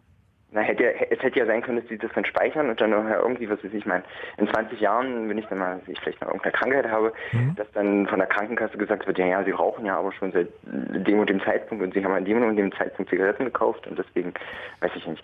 Hätte Ja, aber im Zweifelsfall, äh, wenn du Zigaretten kaufst, Ich habe die mal für meinen kleinen Bruder geholt. ja, für irgendjemand mitbringst, ist ja was anderes. Aber solltest du in 20 Jahren krank werden, weil du geraucht hast, dann wird dein Arzt auch sehen, dass du seit 20 Jahren rauchst. Ja, da brauchst du keine, keine Nee, das Auswertung aus dem Automaten. ist durchaus interessant. Das kann ja auch genauso auf die äh, Fertigpizza im Supermarkt auf der Payback-Karte zutreffen. Das sind alles so Fragen, die natürlich immer so das Horrorszenario sind Ja. bei diesen ganzen Kundenkarten, äh, Identifikationsgeschichten. Ähm, bei der Geldkarte, wie gesagt, wir vertrauen mal darauf, dass das nicht passiert. Okay. Was lernen wir, Johannes? Fertigpizzen nicht rauchen. Ja, okay. Schönen Gruß nach Magdeburg. Ja, danke schön. Tschüss. Chaos Radio auf Fritz Nummer 135. Wir reden über äh, Plastikkarten, die ihr mit euch rumführt, auf denen Magnetstreifen oder Chips oder RFID-Chips oder sonst was drauf ist, auf denen Daten gespeichert sind und wo ihr euch vielleicht fragt, was steht da eigentlich drauf? Würde ich immer schon mal gerne wissen. Die Jungs vom CCC können euch da helfen. Genau, und ich wollte eigentlich nochmal kurz äh, anmerken, dass ihr uns auch per E-Mail erreichen könnt auf chaosradio oder per chaosradio.ccc.de.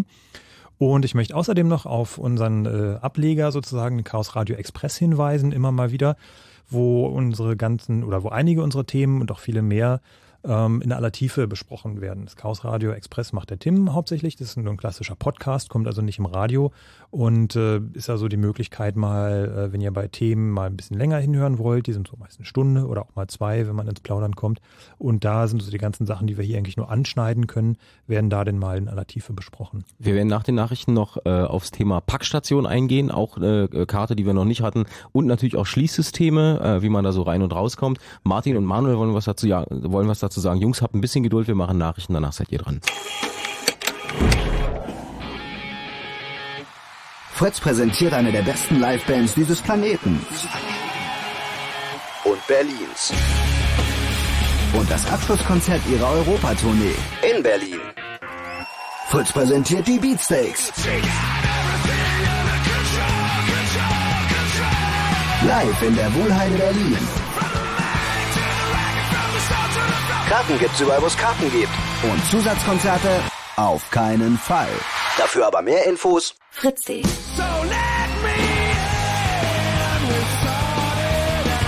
Freitag, 29. August. Die Beatsteaks. Live in der Wohlheide Berlin. Präsentiert von Fritz. Und das hört man. 2332. Oh. Fritz Info. Nachrichten. Mit Liane Groß. CSU-Chef Erwin Huber unterstützt die Forderung der Milchbauern nach einem höheren Milchpreis. Er hatte einen Milchpreis von mehr als 40 Cent für angemessen, sagte er dem Münchner Merkur. Der Bundesverband Deutscher Milchviehhalter fordert einen Basispreis von 42 Cent pro Liter, da der Preis für Milch in den letzten Monaten stark gesunken ist. Fast alle Mitglieder des Verbands protestieren nun und haben ihre Milchlieferungen eingestellt. Engpässe in Supermärkten soll es noch nicht geben. Vertreter aus über 100 Ländern haben sich bei einer Konferenz in Dublin auf ein Verbot von Streubomben geeinigt. Die tödlichen Waffen öffnen sich in der Luft und können viele kleine Sprengsätze über ein weites Gebiet verteilen. Da diese oftmals nicht sofort detonieren, bleiben sie als Landminen liegen. Die weltweit wichtigsten Produzenten und Anwender von Streubomben, die USA, Israel, China, Russland, Indien und Pakistan, nahmen an der Konferenz allerdings nicht teil. Deutschland will mehr Geld für den Erhalt der tropischen Regenwälder ausgeben. Auf der UNO-Konferenz zum Schutz der Artenvielfalt in Bonn kündigte Bundeskanzlerin Merkel an, die Bundesrepublik werde von 2013 an jährlich eine halbe Milliarde Euro bereitstellen, um das Abholzen der Wälder zu stoppen. Auch andere Industrieländer sollen sich dadurch ermutigt fühlen, sich für den Regenwald in den Entwicklungsländern einzusetzen. Neapel hat sich nach 240 Jahren als Monarchie zur Republik erklärt. Den Beschluss dazu fällte die verfassungsgebende Versammlung im künftigen Parlament. Versammlung. Im künftigen Parlament werden die Maoisten die stärkste Fraktion und somit vermutlich auch den Regierungschef stellen. Sie hatten die Monarchie mit Waffengewalt bekämpft. In dem Konflikt sind in den vergangenen zehn Jahren mehr als 13.000 Menschen getötet worden. Wetter. Mit den aktuellen Temperaturen Angermünde 13 Grad, Frankfurt 17, Potsdam, Cottbus, Neuruppin und Wittenberge 18 Grad und in Berlin um die 18 Grad. Heute Nacht gibt's nur wenig Wolken, es bleibt meist trocken, vereinzelte Schauer gibt's nur in Richtung Fleming und Dosse und die Temperaturen gehen runter auf 14 bis 10 Grad. Morgen wird's dann wieder schön sonnig, aber mit ein paar Wolken und Regnen soll's dabei nicht. Die Temperaturen steigen auf maximal 25 bis 29 Grad.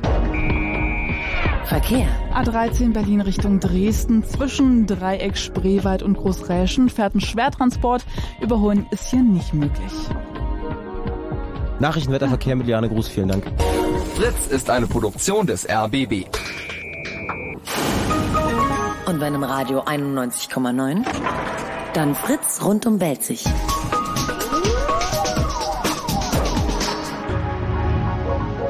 Blue Moon. Zwei Sprechstunden.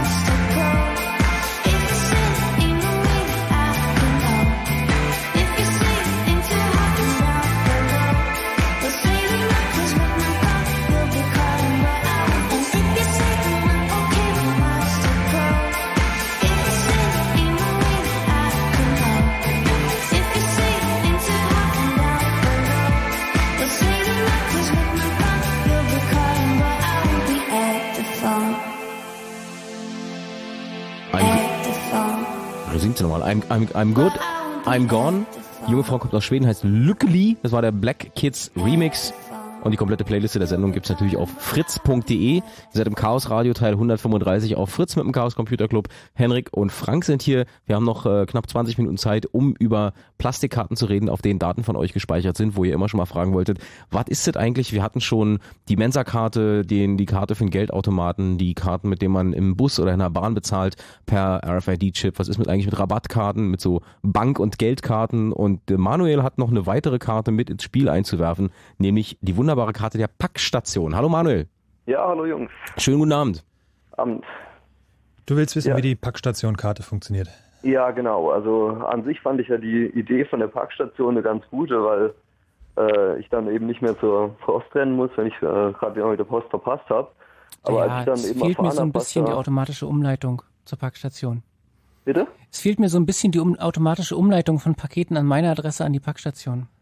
Ja gut, wobei das wäre dann ja auch nicht unbedingt so praktisch, weil dann müssten wir nicht an welche Parkstation. Ich bin ja mal da, mal da. Aber jetzt mal davon abgesehen, also mir ist dann ja gleich das Grauen gekommen, als ich äh, den gesamten Prozess da kennengelernt habe, weil einmal, wenn ich mich recht erinnere, war meine Handynummer ein absolutes Pflichtfeld, als ich mich da angemeldet habe. Ja, weil die Packstation dir eine SMS schickt, weil sie dir Genau, sagt, weil dein Paket ist da. SMS schickt. Und jetzt habe ich halt da noch eine weitere Karte im Geldbeutel und im Prinzip weiß ich überhaupt nichts über die Karte, was ist da drauf. Ja, und abgesehen davon, dass ich mir die PIN nicht merken kann, würde mich das eben interessieren. Ähm, wie sieht denn die aus? Ist es eine Magnetstreifenkarte oder? Ja, das ist so eine. Kann ich eine zeigen, ich hab's seit letzter Woche eine. Goldcard, so eine goldene Karte, hat auch so eine Nummer und äh, Magnetstreifen. Sieht im Prinzip aus wie all diese Kundensammelkarten. Ja, Sure. Hm. Ähm, ist geprägt, hat sogar einen, wow, hat sogar guck ein mal. Post, Posthologramm drauf. Die sieht ja gleich aus. Und äh, ein Unterschriftenfeld, da ist nix. Ja, Magnetstreifen würde ich mal sagen. ne? Ja, Magnetstreifen mit PIN. Und äh, eigentlich brauchst du die auch zum einen, um, wenn die Packstation in einem geschlossenen Bereich ist, um in den Bereich reinzukommen. Ah, wobei es gibt, ähm, das haben, haben wir vorhin schon gehört, es gibt äh, ähm, Poststellen, da kommst du mit dem mit der Packstationkarte nicht rein, sondern du musst dich entweder per EC oder per Kreditkarte legitimieren, um äh, überhaupt an die Packstation ranzukommen. Wo man sich natürlich die Frage stellen muss, wieso muss ich dazu eine EC-Karte ziehen? Bei meiner Post war das so, dass äh, man die Karte gar nicht ganz reinstecken konnte und deswegen konntest du den Magnetstreifen nicht ganz lesen. Es ging jede Karte mit Magnetstreifen, Hauptsache Magnetstreifen. Da hast du aber eine glückliche Post gehabt. Ja. Okay, Manuel, aber weiter geht's. ja also im Prinzip würde ich, ja, wir können jetzt auch nicht, gen- nichts Genaues darüber sagen, was da drauf gespeichert ist, oder? Na, da wird deine Nummer drauf sein und das wird es wahrscheinlich im Wesentlichen sein. Aber wir gucken uns das nochmal an. Na, da hätte ich noch einen Einwurf, weil es gibt ja auch so private Packstationen. Also solche, die man nicht über die Postwebsite findet, wo man praktisch die Nummer wissen muss und nur dann dahin schicken kann. Also zum Beispiel bei meiner Firma im Keller steht auch so eine Packstation. So eine und Art die ist eben Postfach. nur für die Mitarbeiter gedacht. Mhm. Und da würde mich jetzt natürlich interessieren, ob da, ob man praktisch nur die Nummer wissen muss, um die um dahin zu senden, oder ob ich jetzt auch eine Packstationkarte bra brauche, eine spezielle, und ob da praktisch zum Beispiel mein, ja, mein Arbeitgeber drauf gespeichert ist. Hm, Das können wir jetzt auch nicht so beantworten. Na, ich würde jetzt mal ganz vorsichtig äh, ähm, ins Dunkle hinein theoretisieren. Also, wo das Paket hingeschickt wird, ist ja im Endeffekt egal. Äh, wenn du es nicht abholen kannst und die Karte nicht hast, schicken sie es ja einfach wieder zurück und melden sich dann irgendwie nochmal bei dir. Und wenn du eine äh, Packstation, eine private bei dir bei deinem Arbeitgeber hast, dann äh, ist ja klar, dass die bei deinem Arbeitgeber steht, weil da steht ja dann nicht drauf irgendwie Michael Müller, sondern ähm, was er Firma XY Packstation Nummer und dann kommt irgendeine Zahl. Äh, da steht ja vorne schon oben drauf, wo diese Packstation steht. Also da glaube ich nicht, dass es da irgendwie eine ein Problem geben würde. Okay, also ich. Aber wie gesagt, das ist absolut gef gefährliches Ja. Halbwissen. Ähm, Okay. Das vermute ich jetzt einfach nur. Also ich habe auf die Schnelle auch irgendwie gerade nichts im Netz gefunden. Kann, kann mir zwar nicht vorstellen, dass sich das noch niemand angesehen hat, den Magnetstreifen, aber wir werden es mal bei Gelegenheit tun. Wir haben ein Auge drauf. Genau, schick Gut. uns mal, wenn du es wissen willst, sch- schick uns mal eine Mail an chaosradio.ccc.de. Kann aber irgendwie ein, zwei Wochen dauern. Gut, alles klar. Okay, danke Manuel. Danke euch. Tschüss. Packstation hätten wir erklärt. Äh, was wir auf gar keinen Fall noch ähm, äh, vergessen sollten, ist das Thema Schließsysteme und so Eingangskarten, wenn man irgendwo in einen Hm, speziellen Raum will. ja. Sowas zum Beispiel. Dazu hat Martin angerufen. Hallo Martin. Hallo, Von wo rufst du an? Aus Dresden. Aus Dresden, alles klar. Äh, oh, da findet ja, kann man gleich nochmal sagen, in Dresden Genau. findet ja am kommenden Wochenende Datenspuren Nicht statt. kommendes Wochenende, ein später, am 7., 8. Juni. Ja, bei mir, ja, stimmt. Äh, ja, Am genau, also zehn Tagen Wochenende. sozusagen, Mhm. genau, in der Scheune, irgendwie von morgens bis abends, kostet nix und äh, da gibt's irgendwie CCC-Vorträge. Und da kommt man aber auch nur rein, wenn man eine Zugangskarte hat. Nein, Quatsch. Ähm, Martin, was hast du mit den Schließsystemen für ein Problem? So, ähm, also vor etwas längerer Zeit habe ich mal ein Praktikum gemacht bei einem großen deutschen Elektronikkonzern und äh, habe ich einen Mitarbeiterausweis bekommen und den Ausweis brauchte ich, um zu meinem Arbeitsplatz zu kommen. Ähm, der war in so einem Sicherheitsbereich, jetzt nicht irgendwie, weil da ein Reaktor in der Nähe steht oder so, sondern einfach nur, weil die ein bisschen Angst vor Industriespionage hatten. Jedenfalls ähm, musste ich dann halt immer, um zu meinem Arbeitsplatz zu kommen, durch so eine große schwere Stahltür durch, die sich nur öffnete, wenn ich dann meinen Mitarbeiterausweis an so ein Lesegerät gehalten habe. Also es war vermutlich mal AFID. Ähm, der Trick am Ganzen war jetzt, dass ähm, die Toilette befand sich zum Beispiel außerhalb dieses Sicherheitsbereiches, so dass ich immer irgendwie das Gefühl hatte, dass mein Arbeitgeber dann auch sehr genau protokolliert, wann ich denn nun auf Toilette gehe oder rausgehe, eine rauchen oder halt zum Mittagessen gehe. Und das finde ich jetzt nicht so toll. Also normalerweise gibt's ja für sowas irgendwie Stechuhren ähm, in so ganz althergebrachten Betrieben. Mhm. Ähm, das ist bei so Großfirmen, um die es ja offensichtlich geht, ähm, ist das eine Sache, die auch die äh, Arbeitnehmervertretung, also sprich der Betriebsrat, dann auch ähm, zumindest ein Wörtchen mitzureden hat und auch darüber informiert wird, was da genau ist.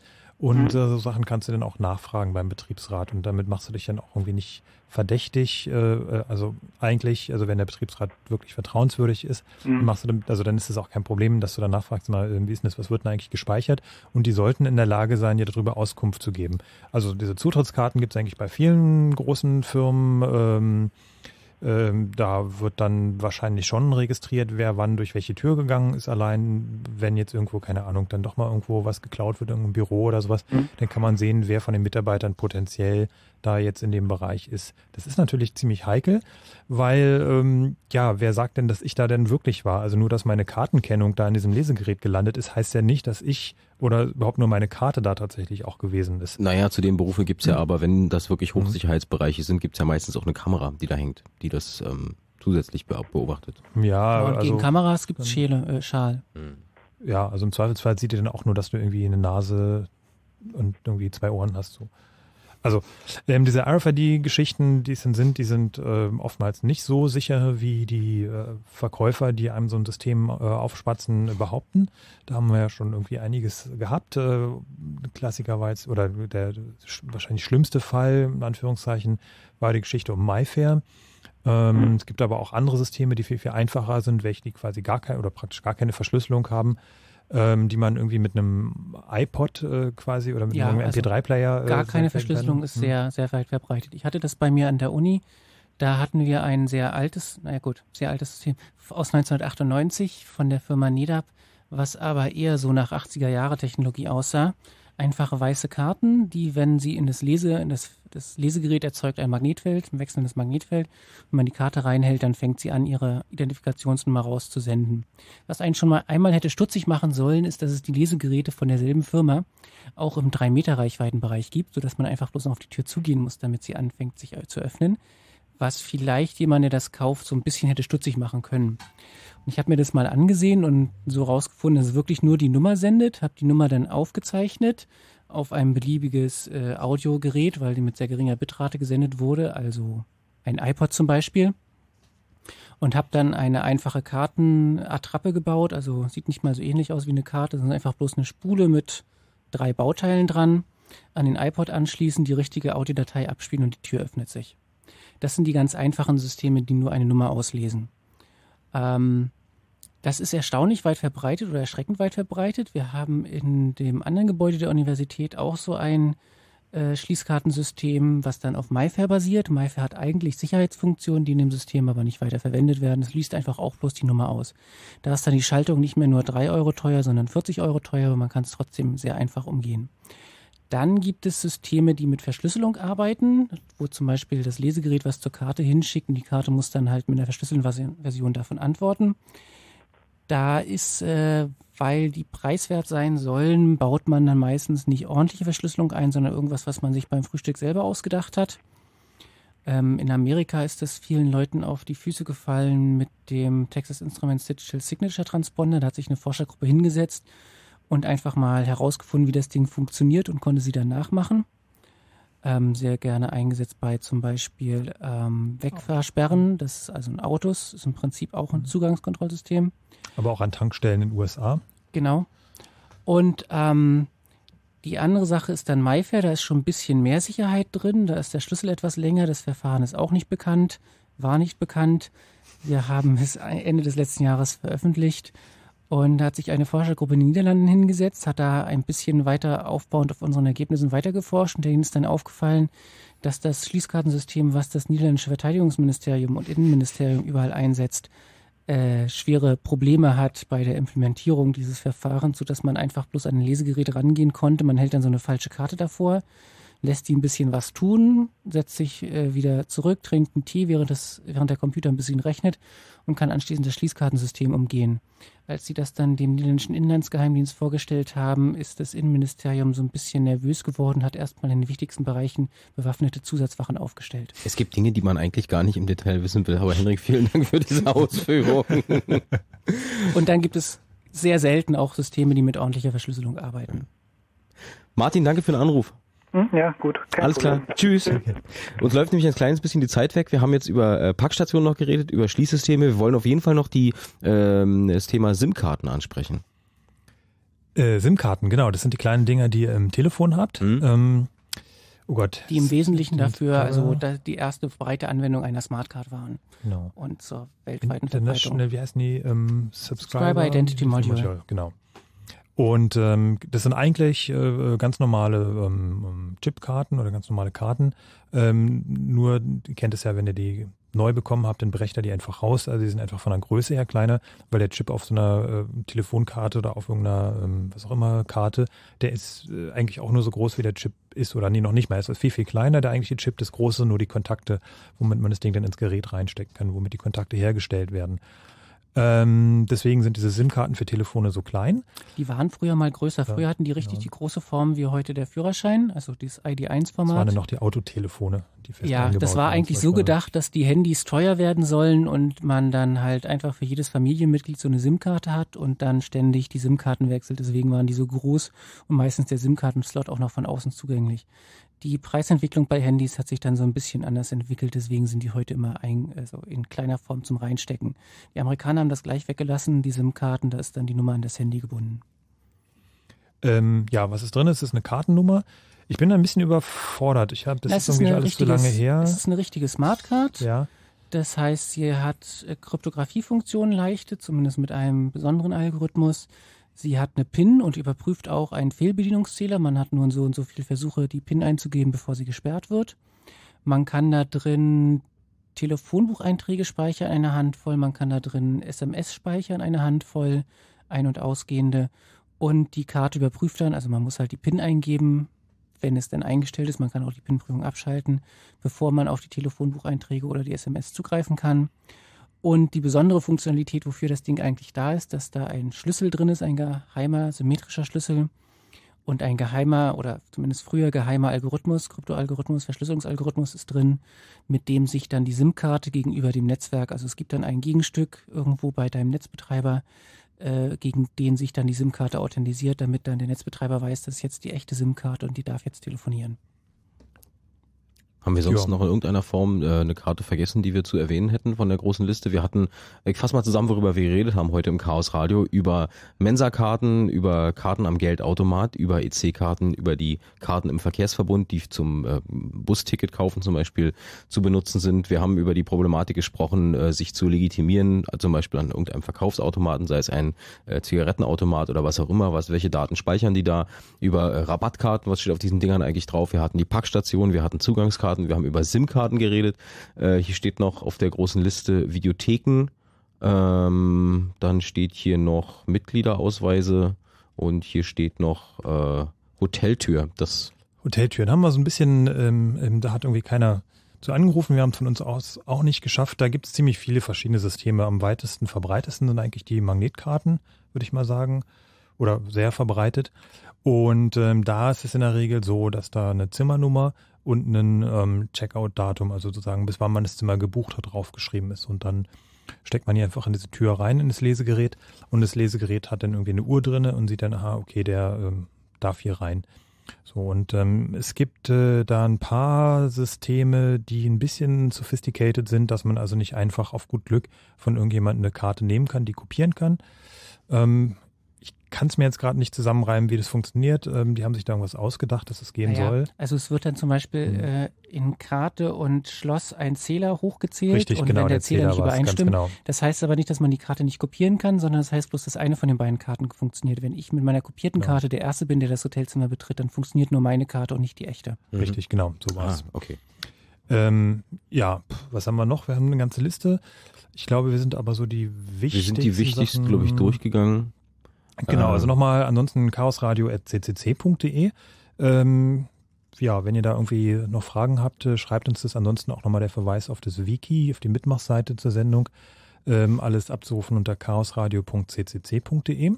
Es bleibt vielleicht äh, als Fazit zu sagen, äh, Magnetstreifenkarten, wie ihr vorhin schon mal erwähnt habt, ähm, sind eigentlich seit über vier Jahren locker überfällig. Nicht vier, vielen. Ach, seit, vielen, Jahren, seit, seit, vielen Jahren. 30. Okay, seit über 30 Jahren, das was auch länger als vier Jahre ist. Okay, also seit seit seit langer Zeit äh, überfällig, ähm, alt hergebracht und vollkommen unsicher, ähm, dass die Karten mit dem Chip irgendwann kommen sollen. Da wird es wahrscheinlich noch ein bisschen was passieren, bis die Banken alle sagen, okay, das bringen wir mal ein. Und wir haben ähm, nicht viel mehr außer dem Rat für euch. Passt auf euren Kram auf und ähm, schreibt die Nummer nicht da auf die Karten. Aber Aufpassen, wo ihr es reinsteckt. Steht überall. Genau. Genau. Und vielleicht beim, beim PIN eingeben dann doch mal das Portemonnaie oder die andere Hand drüber halten. Das macht auch schon mal eine ganze Menge aus. Wollen wir ganz kurz vielleicht nochmal zu erwähnen, wie das mit den RFID-Karten ist und der äh, Privacy Card von Philwood? Ähm, die, die Privacy Card von Philwood, das ist eine Sache, die ist, glaube ich, schon, das ist vor ein paar Jahren gelaufen, das ist jetzt durch. Ähm, findet ihr unter Privacy Card äh, ähm, und, und vielleicht Payback oder so im Netz. Ähm, Google ist da oder eure Suchmaschine der Wahl ist da mal eine ganz große Hilfe, wenn es darum geht, mal rauszufinden. Ähm, machen wir eigentlich auch nicht anders, wenn wir so eine komische Karte haben. Wir gucken, wer ist der Hersteller, äh, Magnetstreifen als Suchwort oder, oder Chip oder sowas. Und äh, oftmals findet da, findet man schon eine ganze Menge da. Und ansonsten schreibt er uns eine Mail. Und bei neuen Entwicklungen mehr dann dazu an dieser Stelle. Das war das Chaos Radio auf Fritz Teil 135 am 28. Mai 2008. Hier geht's weiter mit Maxwell Smart und einem fantastischen Night Flight mit Beats, die ihr noch nie gehört habt in eurem Leben und die auch er noch nie gehört hat in seinem Leben und die so krass sind, dass er da draußen schon anfängt zu Breakdancen. Ähm, Henrik Frank und Jakob Kranz sagen Tschüss. Bis dann. Macht's gut. Ciao. Tschüssi.